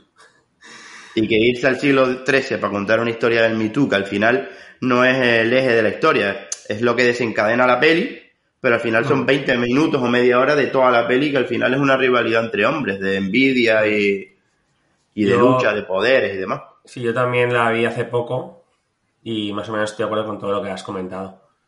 La, película es, es, una película muy buena, muy bien dirigida por Ridley Scott, una ambientación genial de la Edad Media, de Normandía, de la guerra, de los caballeros. Eh, los actores a mí me gustan, Dan Driver y Matt Damon lo hacen muy bien, el Ben Affleck pues también, no está mal, pero realmente a mí me lo que es el guion tiene unos fallos, ¿sabes? Me parece, mm, lo voy a decir así sin mucho tapujo, o sea, no voy a, no voy a destripar nada, ¿vale? Pero hay, la historia la cuenta en tres actos, eh, que es la verdad, la verdad según cada uno de... los tres protagonistas. De, la verdad, y empieza así con una pantalla en negro y pone la verdad desde el punto de vista de John Carrush. La verdad, desde de, de la mujer esta que no me acuerdo cómo se llama, la verdad. Margarit, Margarit. Sí, Margarit. Y la verdad del, del de gris este, del otro, que se supone es el que viola. Las dos primeras partes, pues muy bien, la verdad de cada uno de ellos. Eh, entiendo que se, pues, se puede que es, que es creíble que cada uno cuente la verdad, que se había una, una violación y tal, pero a mí me chirría que la verdad de Legris, que en todo momento dice que no lo hizo, lo rueda el amigo Ridley Scott como que sí que fue una violación. O sea, no, entiendo muy bien. Eh, o sea, no cuenta la, versión, no rueda la versión de, de, Legris, sino que rueda la versión que da la gana a él. Entonces, no se atrevió Ridley Scott a, a rodar eh, la versión, o sea, el punto de vista, la verdad, según Legris. Entonces, pues sinceramente a mí me parece eh, un fallo. Pues si no quieres hacerlo, pues no lo no, no, pongas la verdad, no hagas la verdad según Legris. Eh, coges, te saltas esa parte si no te crees a, hacer como es que ese tío era inocente y ya está. Pero no nos vendas la moto de que es la verdad según Legris cuando estás poniendo que es una violación. Eso es lo que me chirría a mí, la verdad. Entonces, pues eso, el resto, pues eso, mi, a mi película yo le pongo un 7 eh, entre un 6,5 y un 7 por el tema este, el guion, que me parece que el Liesco se quiso posicionar eh, a favor del Me Too, no, no creer al acusado eh, su verdad en ningún momento y, y rueda lo que da la gana. Entonces, por eso, a mí me parece que, que ahí patina bastante Ridley Scott y el guion. Pero bueno, me lo has dicho tú. El guion escrito por Ben Affleck y por Matt Damon. Bueno, metieron una chica porque era una película sobre Me Too, pero vamos, el guion lo escribieron ellos dos, basado en una historia real, se supone. Pero digo, es que yo, sinceramente, yo estaba viendo, me estaba gustando muchísimo, pero cuando llegó la parte esta de la verdad del violador, entre comillas, y cogen y te ponen ahí que es un... que te ponen que la, que la violó, pues no sé, que no entiendo. Entonces, no es la verdad de este, porque encima yo estaba repasando lo que es la historia de porque está basado en una historia real, no sé si lo has dicho.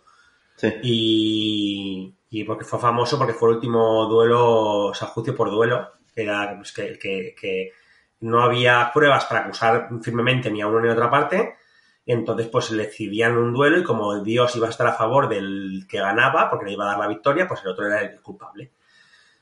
Y entonces, pues eh, fue famoso en la época y durante muchos años pues se escribió mucho sobre este duelo y tal. Y, y el, el, hombre este, el, el, Legris, eh, Jacques Legris, eh, en todo momento, en, todos los escritos, se declara inocente. En ningún momento él dice que puedo, que puedo hacerlo o, cuenta la historia como tal y como rueda el riesgo de la historia suya. Entonces, pues no, no, comprendo que tú cojas y pongas eh, un mapa en negro, pongas la verdad, la verdad según Jacques Legris y ruedes la violación. O sea, no lo entiendo. Sinceramente, es lo que no me, no me, no me cuadra. Pero bueno, el resto, pues el, duelo final es, es, muy bueno, ¿eh? La batalla está entre los dos al final, que de hecho la, no, hay, no nos destripamos nada porque la película se inicia con esto.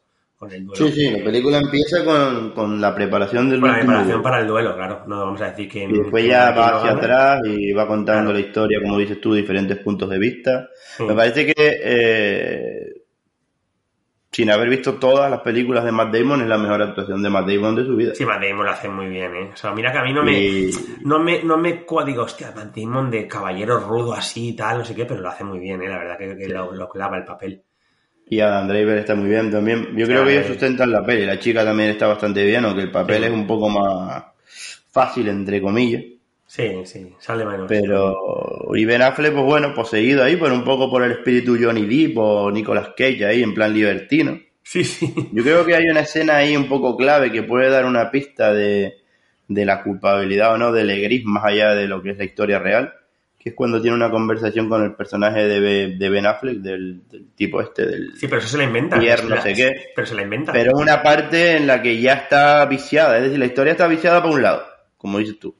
Claro, pero, esa ahí- conversación, es, es que esa conversación la ponen, la ponen en la película para culpabilizar a- al, al Legris. Pero Efectivamente. eso en ningún. ¿De dónde sacó esa, esa, esa conversación? La han metido ellos porque les ha dado la gana. Sí, es una película que, como dices tú, está viciada para un Claro, lado. en- está la historia En ningún de- momento este chico, el de gris, el, el, el escudero este, en ningún momento admite nada. O sea, no admite que la violó. Bueno, sin entrar en spoiler, porque si entramos en spoiler ya, bueno, No, no. tú que lo has visto sabrás lo que, lo que pasa. Y sí, claro, digo que, pero, pero es que a mí me, a mí me, me, me, me chirría, aparte de la historia esta, me chirría muchísimo todo. Porque, Aparte. porque no sé, esto que, voy a- voy a- no es un spoiler, pero bueno, la, la mujer esta que se quede sola en el castillo, un castillo enorme, y se queda sola sin ningún testigo de nada, un castillo gigantesco que hay ahí, y no hay testigos de nada porque, porque, porque se van todos ese día. Es que no, Mm. no sé, me chirría todo mucho. Luego se queda hasta. Bueno, no voy a decir nada más porque si no lo estripamos. Pero bueno, que ya digo. bueno, Mm. Pero es una Eh, película para ver, aunque tenga ahí esta- esos agujeros. esta- a, a mí me gusta, me gusta, me ha gustado mucho porque a mí me gusta mucho. Es una película muy buena. Pero bueno. Yo eh, la veo más como una película de envidias y rivalidades que al final los Claro. dos, más John de Carrouche, que es el personaje bruto, animal, guerrero, sí. Quería ajustar cuentas con Jan Legris y punto y vio como la oportunidad, ¿no? Al final la mujer se lo echa en cara, que esto era la oportunidad para, para ajustar cuentas con él. Que lo que menos le película. importaba a De Carrouche era la violación. Lo que quería era matar a ese tipo o matarlo no, sino eh, combatir con él y resolver que era mejor que él, más fuerte o- y que merecía lo que no tenía. Un poco Ya sí, digo, está yo, muy- yo el, el- el- el- no sé, no- yo no sé qué pasó ahí realmente porque nadie lo sabe. Pero la presunción de inocencia, aquí los amigos Ridley Scott y los guionistas se lo saltan por, se lo pasan por ahí. Entonces, Totalmente. eh, Totalmente. esta película es el mayor seguro- problema de la peli. estoy seguro que si la ruedan hace 15 años, la habían rodado de otra forma. Pasa que, claro, ahora tenemos todo este. eh, la, la moda esta del Me Too y todo esto, y, y, pues había que. Supongo que no se han atrevido a, a- a meter el dedo en la llaga, pero bueno. Vale, bueno, pues lo dejamos ahí, que si no, aquí se nos hace esto eterno. Tiene, eh, voy, a, voy a comentar yo otra recomendación para el club, que es eh, la película Nadie. Es una película de 2021, eh, dirigida por Ilya Nauschuler, un poco conocido, y está protagonizada por Bob Odenkirk, que es un actor que nos sonará a todos por interpretar a Saul Goodman en la serie Breaking Bad, eh, que luego además hizo el spin-off de este mismo personaje en la serie Better Call Saul. Bueno, la peli nos cuenta la historia de un hombre que aparente tener una vida de lo más corriente, pero después de una serie de sucesos desafortunados hace que salga a luz su lado más oscuro. Eh, estamos ante una película de acción con toques de humor negro, muy violenta, al estilo de John Wick, pero con un protagonista más madurito. Eh, lo que te preguntas al principio es si este actor encarnará bien, o sea, encajará bien en un papel de duro.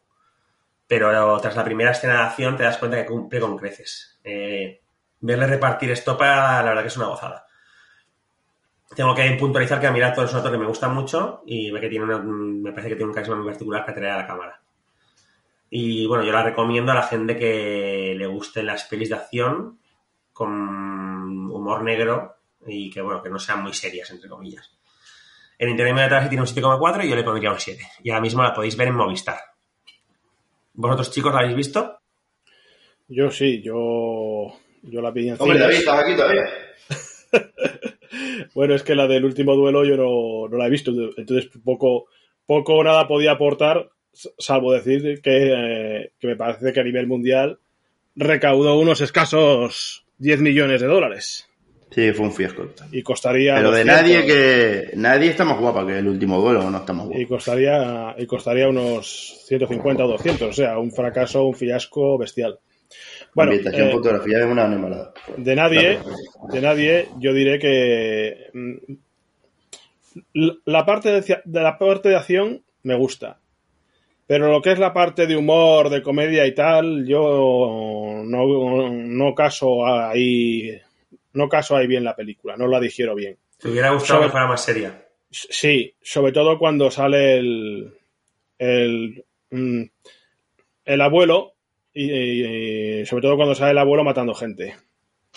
Hmm. Hombre, que un tío de es un poco no sé. fuerte eso, la verdad. Hombre, que Christopher Joy, que no puede casi ni estar de pie, mate gente, sí. Joder, que Christopher Joy salga con una ametralladora y se pula a, a 100 o 200 cachitas, pues, hombre, vamos a ser un No poquito... sí. a ver, dentro, dentro de la broma... Christopher Joy no es capaz ni de aguantar el retroceso de la ametralladora, es que el pobre hombre no puede ni caminar. eh, Por se eso, es, película. es lo que digo. Dentro, dentro de lo que es la broma, vamos a ser también un poquito serios. Eh, Entonces, a mí eso os juro que me sacó totalmente de la película, ¿eh? Pero, pero así de Mm. claro.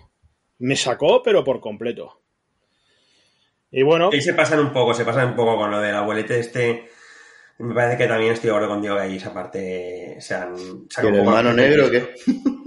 Y el el otro que tampoco, negro- que tampoco pinta mucho ese tío ahí, de repente aparece uno ahí que no sé. O sea, y a mí ese, esa- ese, trozo, ese, ese trozo que es prácticamente el final de la película, yo creo que es que, que ensombrece un poco el global. Porque el resto estaba, muy- estaba genial. Pero ahí ya el final, lo que es el clima final este que quieren montar ahí, se lo carga un poco. yo creo que a la película, mm, no sé si la valoré en su momento con un seis y medio o un 6. Y bueno, ahí, ahí lo dejo. Y tú, Jonathan, la has visto, ¿no? También. Sí, yo la vi cuando salió en Blu-ray y está guapa, pero me parece que de las que son tipo universo John Wick o parecidas a John Wick, Sí. es la más, la más, en global la que menos me gustó. Dentro de las propias John Wick o de Atómica y todo ese tipo de pelis, rollo John Wick es la que menos me gustó. Está Que bien, tiene un toque más de comedia, ¿no? Eso a lo mejor Sí. la gente le puede decir. Me gusta la comedia del actor, porque la verdad es que ese actor es bastante bueno en comedia y demás. Mm. Y si, aparte es cómico, ¿no? Si lo Sí. metes en una peli de acción en donde la verdad que el hombre se lo ocurrió y, y le das ese, ese, ese realismo que tiene hasta que Christopher Joy se pone a pegar tiros, tiene un Mm. hermano negro y tal Esa y cual. es muy poco- fuerte. Pero está guapa en el sentido de cuando el principio no te esperas tampoco que después se desate tanto. Ya. Me pareció que se, se va un poco por, por, por, por, por demasiado por alto, ¿no? Debe- creo que un perfil más bajo hubiese estado guapo, porque cuando él dice que se pasó de normalito, Mm. con la vida esa rutinaria, monótona que tenía, después se pasa de, de, de gracioso. Sí, porque la escena esta del autobús es brutal, ¿eh? La escena de la pelea del autobús, ¡guau! Es acojonante. Pero luego la verdad que la última esta que sale el hermano negro este, el padre y tal, ostras, es que... Faltaba el perro. Ahí vamos, yo no sé, más que lo del negro, de repente aparece un negro ahí, no sé, digo, ¿este, este quién es? Y lo de Oye, que lo, era- va- que- que lo van a cancelar por racistas. No, pero pues como si hubiera sido blanco, pero que, se, que- dice, se dice persona racializada. que llega ahí y no sabes, y no sabes que este dónde ha salido, este, y aparece ahí, venga, ya estoy, voy a ayudaros. Tío que no pinta nada. es ¿eh? una mezcla entre John Wick y The Equalizer con un cómico, en vez de con un actor que ha hecho Sí. tipo... Ah, yo- a mí Yo prefiero The Equalizer. Yo me lo pasé bien viéndola, esa película muy entretenida, la verdad, sobre todo cuando me las, las, las escenas de acción y luego también el ruso, el ruso, el ruso, el ruso este, el mafioso ruso también está bien parido. Eh, Los rusos tienen que estar contentos con el programa de hoy, porque los hemos puesto por las películas Bueno, que hemos nombrado por los suelos. Van a venir a por, va a venir a por todos la mafia rusa. Menos mal que tenemos a John Wick de nuestro lado, si no... Sí, sí. Bueno, pues yo la recomendaría para pasar un buen rato, la verdad. Pero bueno, tampoco no, no es para mucho más. ¿Qué nota le das? ¿Qué, has- qué nota le has dado? Yo le he puesto un 7. Bueno, Yo también. yo un le doy 6 un siete. yo un seis y medio. ¿Y tú? ¿Y tú, Jonathan? Un 7, un 7. Como global. O sea, que tenga esa- esas gracietas que, que a lo mejor sobran un poco, que las puedes comprar o no. Es una peli que Mm. la puedes ver cuando quieras, cada poco, que no te va a aburrir. Prefiero The sea, Equalizer o John Wick, pero esta peli está guapa, está bien, está bien. Sí, O sea, aquí el que queda por debajo soy yo. Bueno, sí. Pero esto es muy poco generoso, ¿eh, David? bueno hoy, hoy muy he repartido... las notas, muy rácano. Bueno, bueno, he repartido, he repartido mi clásico 8, Armageddon. ¿No te han traído nada los reyes, los, los de Papá Noel o qué? Que estás ahí como... Manuel de, de momento no me ha traído nada. Así que bueno. Vale, bueno, Por David, eso, tú que no por, eso estás... estoy, por eso estoy poco generoso. Ya, ya. Tú que no estás en el... bueno, ¿van a hacer la secuela o no? ¿Habrá secuela de nadie? Parece que querían hacerla. ¿O no? ¿Alguien sabe? Ya veremos. Porque al actor le dio como una especie de ataque al corazón. Sí, o una embolia o un, algo así, ¿no? Bueno, O- Se quedó ahí. Bueno, hay una escena que deja la puerta abierta. No creo que sea muy Sí, sí, spoiler, sí. ¿no? Bueno, no sé, si, la no sé hacen, si es escena post créditos o escena incluida en el metraje, pero es Anunciado no hay nada, pero bueno. Sí, anunciado no veo nada. Bueno, David, amiguetes. Pues os voy a hablar de lo, de lo que yo he visto para el club. Y os voy a hablar un poquito de, claro, de la película más viral del momento, con permiso de no mires arriba. Ya sabéis, me refiero a Spider-Man No Way Home. Por pasados podcasts ya sabéis que yo no soy un gran amante de estas nuevas películas de, del Spider-Man dirigidas por John Watts.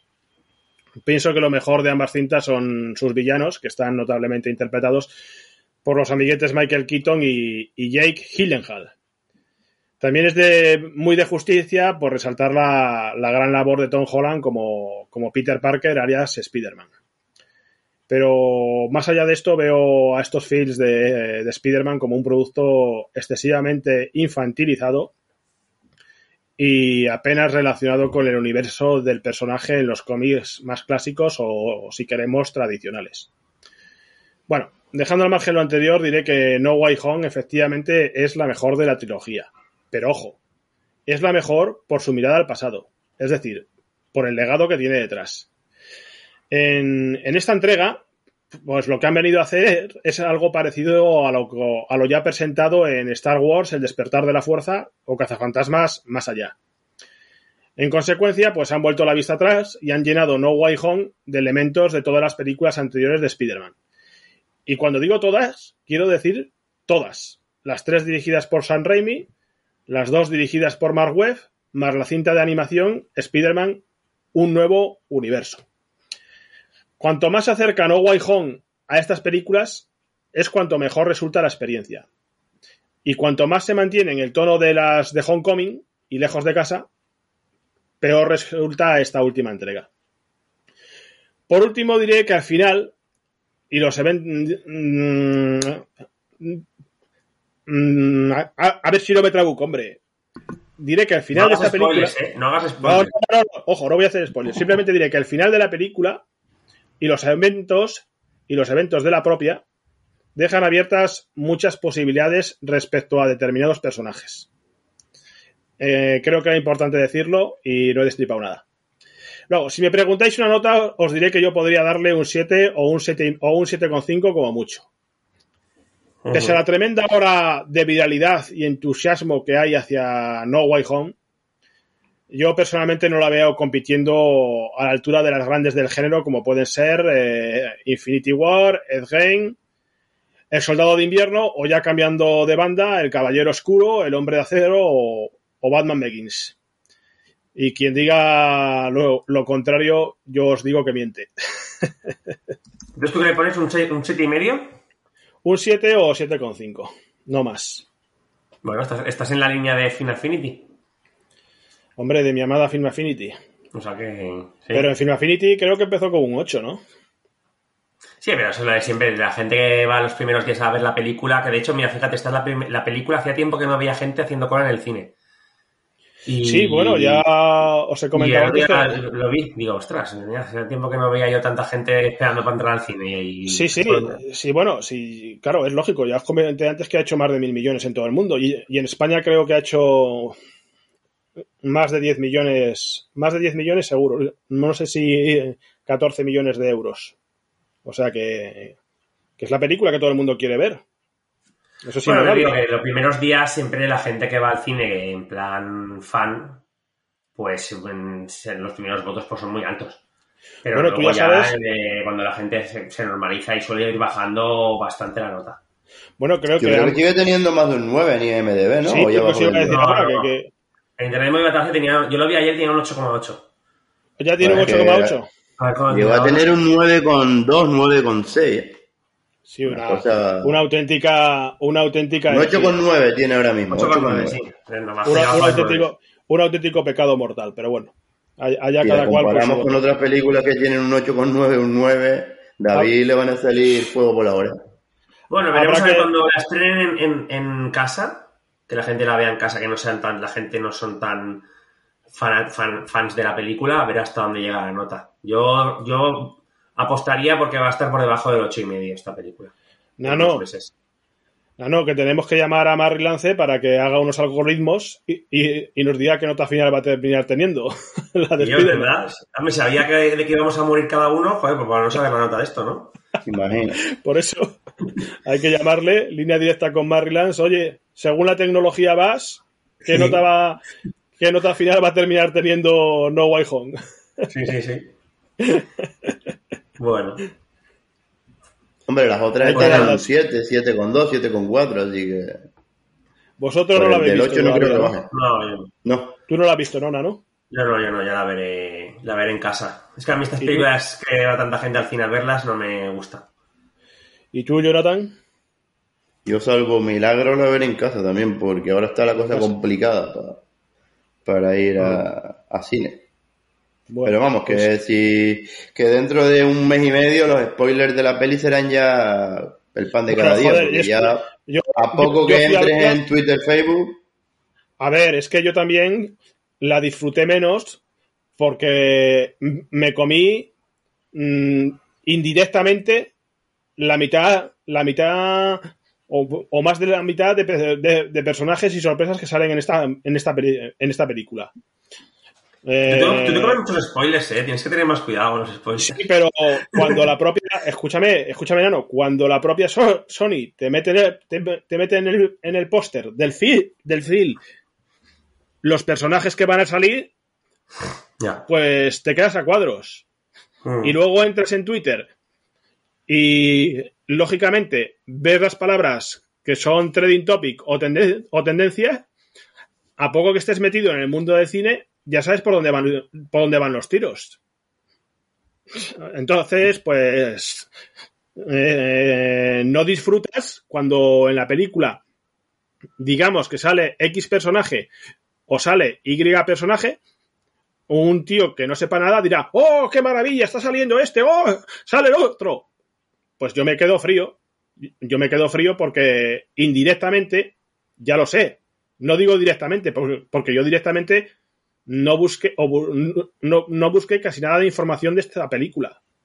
Entonces, eh, eh, ya digo, mi sorpresa o mi factor sorpresa, que precisamente las sorpresas de esta película son lo, lo que juegan mucho a su, a su favor, pues a mí no me las dio, o me dio muy pocas. Entonces, pues claro, pues te quedas un poco frío. Y repito, no entiendo la campaña de Sony desenmascarando eh, casi el 60% de los personajes que van a salir en el film. No lo entiendo. yo creo que han ido a buscar los millones, de- filtrando ellos, han ido buscando los millones, porque la gente que no iba a verla al cine ha ido al cine cuando ah, se han enterado de quién sale, más o menos, y demás. Pero, bien, ¿y entonces qué sorpresa te causa la película? Claro, pero menos. entonces ¿qué, qué sorpresa te causa la película? Cero.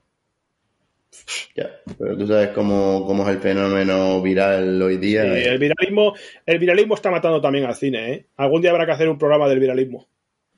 Bueno, amiguetes, pues yo dejo ahí mi, mi mini reseña, mi mini review de No Way Home como aportación al club. Muchas gracias.